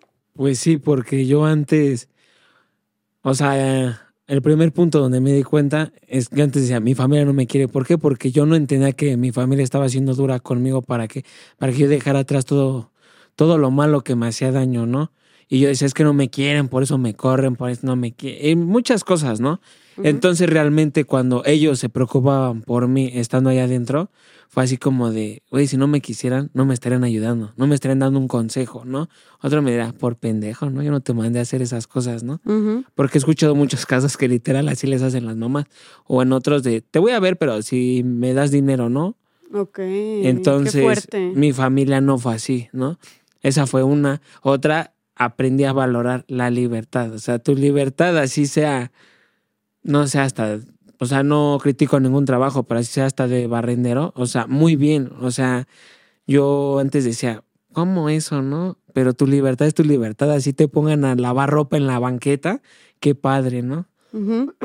Porque son cosas que no puedes hacer adentro, ¿no? Ok. O sea, adentro es como que te debes de cuidar como si tu esposa está atrás del vidrio y tú estás con otra de este lado besándote. O sea, literal te de andar cuidando muy cabrón, ¿no? Entonces, a mí me ayudó para darme cuenta que sí me quiero superar, ¿no? Y que ya no debo, ya no debo de estarle mostrando a la gente esas máscaras de yo soy así, ¿por qué? Porque yo soy así, ¿no? Así nací y soy bien malo, ¿no? O sea, no. Entonces me sirvió para valorar y darme cuenta que, pues, la estaba regando y que puedo hacer algo de mi vida, ¿no? Y que yo antes, lo mismo que decía Carlos, yo pagaba por amor, por, porque yo traía moto, traía dinero, traía lajas, traía esto, traía el otro. Pero cuando no tuve nada, pregúntame quién me ayudó, quién se acercó y me dijo, oye Fabián, ¿necesitas un consejo? Oye Fabián, ¿cómo te...? Nadie, nadie, nadie. Y es cuando te da más en la madre porque ya traes un consumo de drogas, ya estás bien desvalorizado, o sea, todo tu, según carácter, o sea, ya no tienes nada de la persona que eras, ¿no? Claro. Entonces, todo eso, te das cuenta y dices, me va a querer quien me quiera, y como soy y la que no. Hay calles y avenidas por las cuales se pueden ir caminando, ¿no? Para no estar conmigo. Entonces, me di cuenta de todo eso, ¿no? Y te digo, yo nunca pensé en regresar a querer estudiar una pre- a la- querer estudiar la prepa. Y ahora ya hasta me salió por querer estudiar la universidad, ¿no? Y Qué una carrera en derecho. En O sea, derecho sí. penal. Lo vas a hacer increíble. Y para ayudar A la- a- ajá, o sea, por el caso que te conté de pues las injusticias, ¿no? De bien, de mi licenciada. O sea, están cobrando por algo que a fin de cuentas yo podía haber hecho, echarme la culpa, lo mismo que comentaba esta Monse, ¿no? Y nada más se pagó dinero a lo menso. Claro. claro. Entonces, pues, Tú quieres cambiar eso. ajá, o sea, ¿qué- ¿quieres decir algo, compañera? Sí, ahorita. No, dilo, dilo, dilo, dilo. Porque yo soy carrera Creo larga, ¿eh? que algo muy importante es que, mm, que apliquemos la resiliencia en nuestras vidas, ¿no? Ajá. Eh, creo que es algo de lo que nosotros hicimos. Eh, el tratar de todo lo malo que te ha pasado, convertirlo en bueno. Ok. Convertirlo en bueno y en algo que realmente va a so- servir y va a proyectar en, en una sociedad, porque realmente lo que va a funcionar es todo lo, lo que tú estás haciendo ahorita, lo que quieres hacer bien y cómo lo vas a cambiar, ¿no? Entonces creo que sí es muy importante eso, ¿no? El motivarlos, el motivar a la gente todos los días y a todos los adolescentes que quieran ayuda, jóvenes que han estado en reinserción pueden contactarnos. Me encanta. Este, sí. Nosotros estamos ahí para ayudar ¿no? a ese tipo de personas, eh, para que lleguen a la fundación, lleguen a Reinserta y pues, pues sean parte de nosotros, ¿no? Si quieren Claro. porta- este, ser parte de nuestro podcast, pueden ser parte de nuestro podcast. Eh, si quieren realmente la ayuda psicológica en el área laboral, en el área este, escolar, ¿no? Porque pues estén toda- están todas las áreas, en el área deportiva, pues ahí nos- está nuestra mano, nosotros estamos para ayudar, vamos a ayudar a... Así pues, es una cadenita, ¿no? Siento Claro. que queremos transmitirles cosas buenas a la gente y pues que se quieran convertir, ¿no? Así como Fabián, ¿no? Que ya Mm. Claro. tiene su idea de que llegó a... Él llegó a reinsertar con la idea de, ay, sí, a mí me da igual, yo vengo por, por este... Por el dinero. varo, ¿no? Sí, ¿no? Por lo que se me va a dar, ¿no? Pero poco a poco hemos ido tratando ahí todos, con el Quítenle apoyo la- de todos, porque no nada más se, le- se da el apoyo y es así de que, ah, bueno, pues ya este, empieza él a descubrir las áreas y empieza a descubrir para qué es bueno, ¿no? Claro. Y, Y, y digo, ay, pues hay áreas hasta para bebés, ¿no? Porque Sí. hay niños que nacen en la cárcel, hay niños que nacen con traumas porque estudian ahí, que y todo ese tipo de cosas. Hay áreas para, especializadas para esos niños, hay áreas para los adolescentes. Entonces, todo esto en Reinserta. sí, todo esto es en Reinserta. Es increíble todo el Y trabajo que psicólogos hacen. sobran ahí, ¿eh? No Sí. se preocupen. Qué Gente que te escuche también, ¿eh? Oye, y Monse, ¿qué, qué, ¿qué podrías decir tú que fue lo más importante que aprendiste estando en un centro de reinserción? Yo creo que lo más importante fue encontrarme conmigo misma. Realmente identificarme y saber qué es lo que quería para mi vida, ¿no? Porque a veces estás en los lugares este, equivocados, con personas equivocadas, y lo que quieres hacer es cambiar, pero no sabes cómo.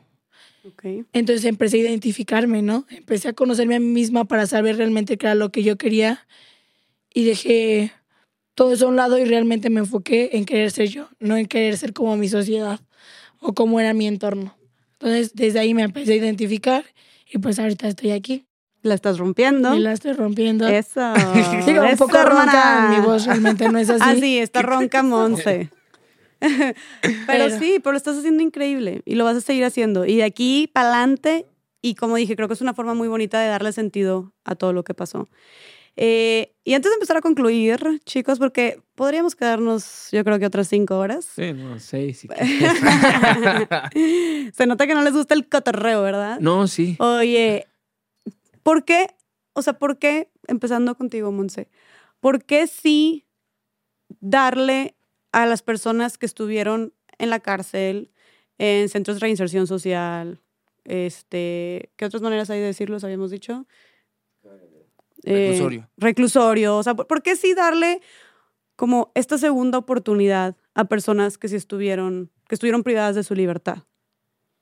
Creo que es muy importante eh, entender a la gente. Mucha gente piensa que tienes que tener empatía es ponerte en los zapatos de la otra persona. Y no, la, empatía es entender a esa persona y por qué esa persona llegó a donde llegó. Ujú. O por qué eso le sucedió lo que le sucedió. Es tratar de entenderlo. No, no jamás lo vas a entender porque no eres esa persona. Pero Es ver más allá. es ver más allá, exactamente, es ver más allá de eso y de su entorno. Entonces, pues creo que sí es importante el que tenga, den esa segunda oportunidad a las personas, ¿no? Sí, y el que realmente te conozcan, porque hay personas que tienen sueños, que tienen metas y que quieren hacer algo bien en su vida. Y que cuando conozcan el trasfondo de esa situación o de esa persona, de por qué llegó a donde llegó, van a conocer realmente qué es lo que quiere esa persona, lo que... Porque todas las personas valemos por igual, ¿no? Nada más que todas lo vivimos en situaciones diferentes y de maneras diferentes. Claro. Entonces creo que lo importante es, es enfocarse en el trasfondo de Ujú. eso y no solamente ver la expectativa o el estereotipo que tienes desde un inicio La etiqueta de... y ver más allá, ver Claro. más allá y conocer y ahí entenderás un poco de... Me encanta. Y también no es, cuando decimos segundas oportunidades, es, o sea, justo, ¿no? es, es como no juzgar, no criticar, no negarle una entrada a algo, no negarle un trabajo, por ejemplo, este, a una persona. Eso es a lo que nos referimos con segundas oportunidades, ¿no? O sea, no tachar a esa persona de, o no te juntes con tal persona, no te relaciones, no le hables a tal persona. Eso, eso nos referimos con segundas oportunidades. Porque también, además, es irónico porque al tú negarle esas oportunidades a estas personas que estuvieron privadas de la libertad, que están de la libertad, que como vimos, hay personas que estuvieron privadas de la libertad que están intentando rehacer su vida y superarse y salir adelante. Pero al tú negarle estas oportunidades, desde juzgarlo, desde un trabajo, desde alejarte de esa persona, lo que estás haciendo irónicamente es evitar que pueda seguir con su vida y que eventualmente pueda volver a delinquir y pueda volver a caer en, en lo mismo que ella había cometido, ¿no? Porque pues, ¿y cómo? ¿Cómo, cómo, cómo no lo van a hacer si le cerramos todas las puertas, ¿no? ¿Qué opinas tú, por ejemplo, de eso, este, Fabián? ¿Qué le dirías a las personas? ¿Por qué sí darle una segunda oportunidad a un hombre, por ejemplo, que estuvo en prisión? Porque es, porque es bueno darle una segunda oportunidad. Porque por lo mismo que a mí me llegó a pasar, no me, no, no me daba cuenta realmente. Hay incluso hay gente que ya no tiene ni a su familia, que o, o no hay quien les ayude, que de, de- no sé, ¿no? Tu mamá, oye hijo, no te preocupes, estaré bien, vas a salir, ¿no? O sea, te quedas ahí y si la gente no te da un consejo, pues, o sea, si te dan la oportunidad y, entras como que en las edades que la institución te puede aceptar o para que estés ahí, este, pues ahí te, ahí te den el apoyo que tú necesitabas, ¿no? Y que te hagan cambiar y te des cuenta que no debes de buscar el cariño ni el amor ni el afecto de alguien. Ese cariño, ese amor y ese afecto lo debes de tener tú mismo hacia ti mismo. Que no puedes querer ni amar a otra persona si tú no te quieres, ¿no? Entonces, tú, para empezar, no debes de buscar que alguien te acepte en ningún lado. Tú te debes de aceptar tal cual como eres. Si la gente no te acepta, pues ni modo es un pedo, ¿no? Te va a aceptar quien quiere si no. Si hay más gente en la calle. Sí, también, no que dependes busque de... eso. Si Sí, no te quieren dar la segunda oportunidad, pues ten la segunda oportunidad. Ajá, pero pues siento que el querer es poder. Si tú quieres cambiar y quieres O sea, dejar todo lo que fuiste en algún momento, todo puede cambiar. Yo antes decía, es que ya estoy bien grande. Es que ya para qué estudio. Pero poniéndome a hacer cuentas y todo, digo, bueno, tan- tanto tiempo voy a echar a perder haciendo algo, pues creo que sí puedo estudiar mi prepa y también hay tiempo para mi universidad. Yo digo que de aquí a los treinta y tantos años acabe. Todavía no huelo todavía a flor de loto ni esas que ponen cuando uno se muere, ¿no? bueno, Entonces está bien, ¿no? ok, buenísimo. Por eso yo digo que a la gente les pueden dar una segunda oportunidad, Buenísimo. porque la, la vida se trata de eso. O sea, no, no toda tu vida la vas a vivir de puros errores, ¿no? Pero es como de me caigo, me levanto. Ya si otra vez caes y te... No, entonces ya, eres caso perdido, no quieres cambiar, ¿no? Yo lo veo así. Ok, a ver, Carlos, tú, ¿por qué, ¿por qué le dirías a la gente que debe darle segundas oportunidades a personas que consumen, a personas que han estado en adicciones, que han estado en drogas? Porque llega un punto donde ya nadie confía en ti, ¿no? Y, y todos los núcleos, ¿no? Y es normal porque los acostumbras a, a ciertas cosas, ¿no? Entonces ya nadie confía en ti. Entonces cuando tú llegas y, y a una persona de esas características le dices, yo sí confío en ti, o yo he logrado, o yo era como tú y ahora he logrado esto, ahora soy este, este, se empieza a desarrollar en muchas cualidades. A veces se cree que el alcohólico, el adicto, el delincuente o llámese como sea, este, mm, hace las cosas pues porque él las quiere hacer, ¿no? Pero la verdad es que muchas veces estos individuos quieren salir adelante o quieren remediar los daños que causaron, pero nadie les da el apoyo. No se les dice, va, nosotros confiamos en ti, ¿no? Reinserta sí. Mm, Y hay, pero como a nivel personal, social, pues es un conflicto, ¿no? Entonces, pues yo creo que era, retomo lo que te había comentado hace rato respecto a que, pues, ¿por qué darle una segunda oportunidad a un victimario? Pues, porque es víctima. Fue víctima también. De víctima. ¿Y no apoyarías a una víctima? Muy bien. ¿no? O sea, Claro. fue víctima y no apoyarías tú a una víctima. Pues, entonces, yo creo que esa es la segunda oportunidad que, que todos, nos, todos nos merecemos, ¿no? Yo creo que si todos analizáramos, pues hasta de hecho aquí mismo, ¿no? Yo creo que todos, todos, este, alguna vez dijimos algo, este, ofendimos a alguien, lastimamos a alguien con una acción, con una palabra. Y estoy seguro que todos, cuando lastimamos a esa persona, cuando recapacitaste dijiste, no mames, creo que no hubiera dicho lo que, que- lo que le dije. Creo que no hubiera hecho lo que hice. Me ganó. Algo, algo, al- algo me llevó a hacerlo, ¿no? Y yo creo que todos quisiéramos que esa persona a la que ofendimos nos diera una segunda oportunidad, ¿no? La neta. Entonces, pues es fácil entenderlo con tu propia vida, Claro, nada más llevarlo a, claro, a tus errores, ¿no? claro. Tú también has cometido errores, tal vez de cierto nivel, pero son errores, ¿no? A- a- o sea, has cometido algo, un acto dañino hacia alguien, de palabra, este, acción. Y estoy seguro que tú también quisieras que la persona a la que ofendiste te dijera, va, te doy otra oportunidad, Claro. ¿no? Claro que to- Entonces, todos y todas Todos las merecen. quisiéramos eso. Me súper de acuerdo contigo. Muchas gracias, Carlos.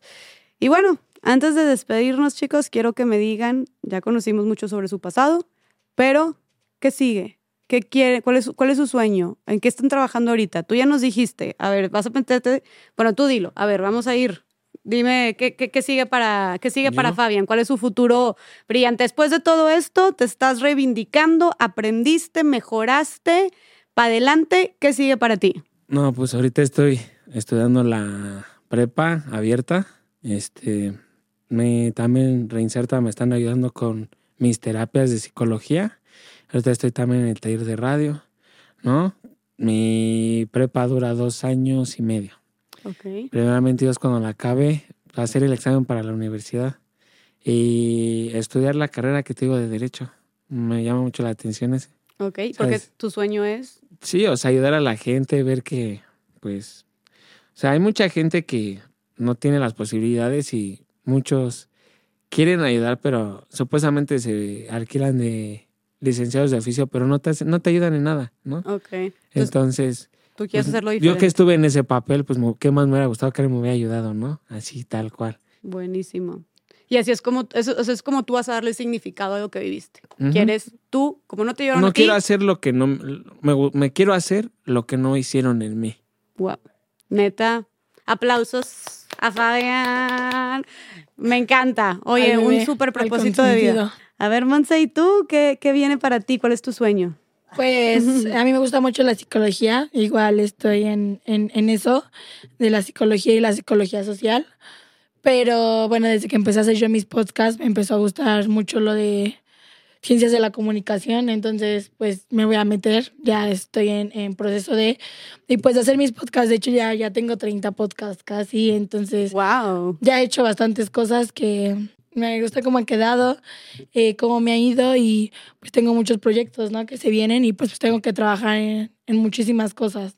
Ok, buenísimo. Y esto, Bueno. y tú también como que lo quieres, lo que haces por en tu podcast y lo que quieres hacer es hablarle, ¿no? A todos estos chavos y Yo quiero que vean lo que es realmente las cosas como son detrás del barrio, ¿no? De cómo realmente se viven del otro lado y mi enfoque está más que nada en, en, en, en, en esos lugares que mucha gente no se fija. ¿Cómo cuál? Mm, Pues meterme en lugares donde la gente no nunca ha estado, que les cuesta trabajo como que ver y entender a esas personas de por qué están ahí Más marginados. más marginados exactamente. Perfecto. Perfecto. Monse, también felicidades. Y aparte tú también comunicas muy bien. ¿eh? Todos aquí, los, los tres, son muy buenos hablando también. Bravo, a los tres, a los tres. Son bien payasos aparte ustedes dos. Oye, pues muy bien chicos, les deseo, chicos y chicas, les deseo todo el éxito del mundo. Les agradezco infinitamente por estar aquí, por su tiempo, por su valor, porque también no cualquiera, oye, se pone frente a una cámara o frente a un micrófono y cuenta también todo lo que vivieron, todo lo que hay detrás, sus miedos, sus inseguridades, lo que están haciendo. O sea, la verdad es que se requiere mucha valentía Sí, para claro. eso. Entonces, es algo que les reconozco muchísimo y también mucha valentía para buscar hacer algo con lo que les pasó, ¿no? O con lo que hicieron. Entonces, lo que más me sorprende, saben que todo esto es que justo estamos hablando de que existe este estigma para personas, este estigma social que tacha, que rechaza, que juzga a personas que estuvieron en un centro de reinserción o a personas que estuvieron en un este, centro de rehabilitación. ¿no? Justo por eso empezamos a hablar de esto, de cómo la gente tacha, juzga, critica. Pero yo tengo aquí, frente a mí, a tres chavos jóvenes que pasaron por esta situación, que estuvieron en un centro de reinserción social, que estuvieron en un centro de rehabilitación y que aprendieron, que mejoraron, que reflexionaron. ¿Y saben qué es lo más impactante? Que quieren hacer algo con lo que, les pasó para ayudar a los demás. O sea, hasta es irónico que la gente pueda llegar a juzgar a, a- a personas que han estado en una situación así cuando podemos ver que hay gente como ustedes que sale de ahí y dice, lo que quiero es ayudar y que estás estudiando o van a empezar a estudiar o están haciendo ya contenido, están haciendo ya proyectos para precisamente empezar ya con este activismo de ayudar a las demás personas. Entonces, es algo muy chingón, se los reconozco un chorro. Estoy súper feliz de que hayan estado aquí. Muchas gracias. Y pues compártanos, no sé si quieran, este, antes de despedirnos sus redes sociales, eh, si es que Va. quieren, o si tienen, o un proyecto, ¿no? ¿Tú no, Fabián, no? Mm, Eh, pues yo sí, ¿Tú sí, eh, Monse? Sí, A ver. yo sí tengo mi canal de YouTube. Ah, tienes tu canal de Sí, YouTube. Qué sí, chingón. ¿De qué hablas en tu canal de YouTube para que te sigan? Monse ya es súper creadora de contenido, ¿eh? No, sí, es que ya. Qué bueno. Yo llevo como un año, ¿no? Haciendo los podcasts casi casi. Qué ¿Cómo te llamas? Te busco. Ah, ¿Tú no sabías, Ay. Fabián? ¿Qué? ¿Que tenía un canal? Hasta apenas Bueno, me enteré. no, mi canal está, con mi nombre, Montserrado Entonces con fe. Ahí está, ese es mi canal de YouTube. ¿Cómo, y cómo? ¿Qué? Montserrado Caranza, ese es mi YouTube. Ok, vamos a ponerlo aquí como quiera sobre la, sobre la, pantalla, la pantalla para que vayan a seguirte. ¿Qué contenido haces en YouTube? Eh, mis podcasts son, te digo, son, de- Ah, estos son feministas. Ah. Son feministas de, de los estigmas de detrás del barrio y pues ahí van a encontrar muchísimas cosas nuevas que voy a empezar a subir. Uy, chingón. Hay que estar muy cerquita del podcast de Monse, de su página de YouTube. encuentro. y bueno, es solamente YouTube, ¿verdad? No, también tengo mi Instagram. Pues. Ah, ok. ¿Qué, qué, cómo, se, ¿Cómo está tu Instagram? Montserrat-Caranza-Bajo. Te los dejamos aquí también para que vayan a seguirte. Como que ahora vamos a estar etiquetando. Y bueno, ahí sí, tú lo que estás haciendo es contenido muy chingón, así que vamos a estar muy al pendiente de eso. Este, Fabián no quiso decir sus redes sociales. ¿Y tú, Carlos? Sí, las mías son en Instagram, Charlie 18 1997. Charlie 18, Charlie con Sí, Y. ¿no? Charlie con Y. o Charlie 18 1997. Ah. Se los ponemos aquí, también aquí en pantalla. ¿Tú vas a hacer contenido algo? Nada más tu También, vida. también. Está muy bien, me encanta. vamos a empezar con todo. Me encanta. Esta fue una super prueba y creo que lo hacen excelente. Así que bueno, Mm. chicos, chicas, vayan a seguirlos, vayan a darle seguimiento a su trabajo. Eh, les agradezco mucho, mucho por estar aquí. Por favor, déjenos en comentarios qué piensan de todas estas historias, qué piensan de todas estas situaciones, si los hicieron reflexionar, si los hicieron que les cayera un 20 o muchos 20 y también, pues, ¿Qué más creen ustedes que podemos hacer para seguir combatiendo este estigma y este rechazo y seguir dando más oportunidades a personas que lo merecen, ¿no? Y que simplemente quieren mejorar y superarse. Creo que todo el mundo lo merecemos. Entonces, bueno, les agradezco, chicos, por estar Gracias, aquí. gracias por la invitación Gracias. a ti. Gracias por Muchas la gracias. invitación. Chido. Feliz, feliz. Y nos, nos despedimos, nos vemos en el siguiente episodio de Más Allá del Rosa. Bye.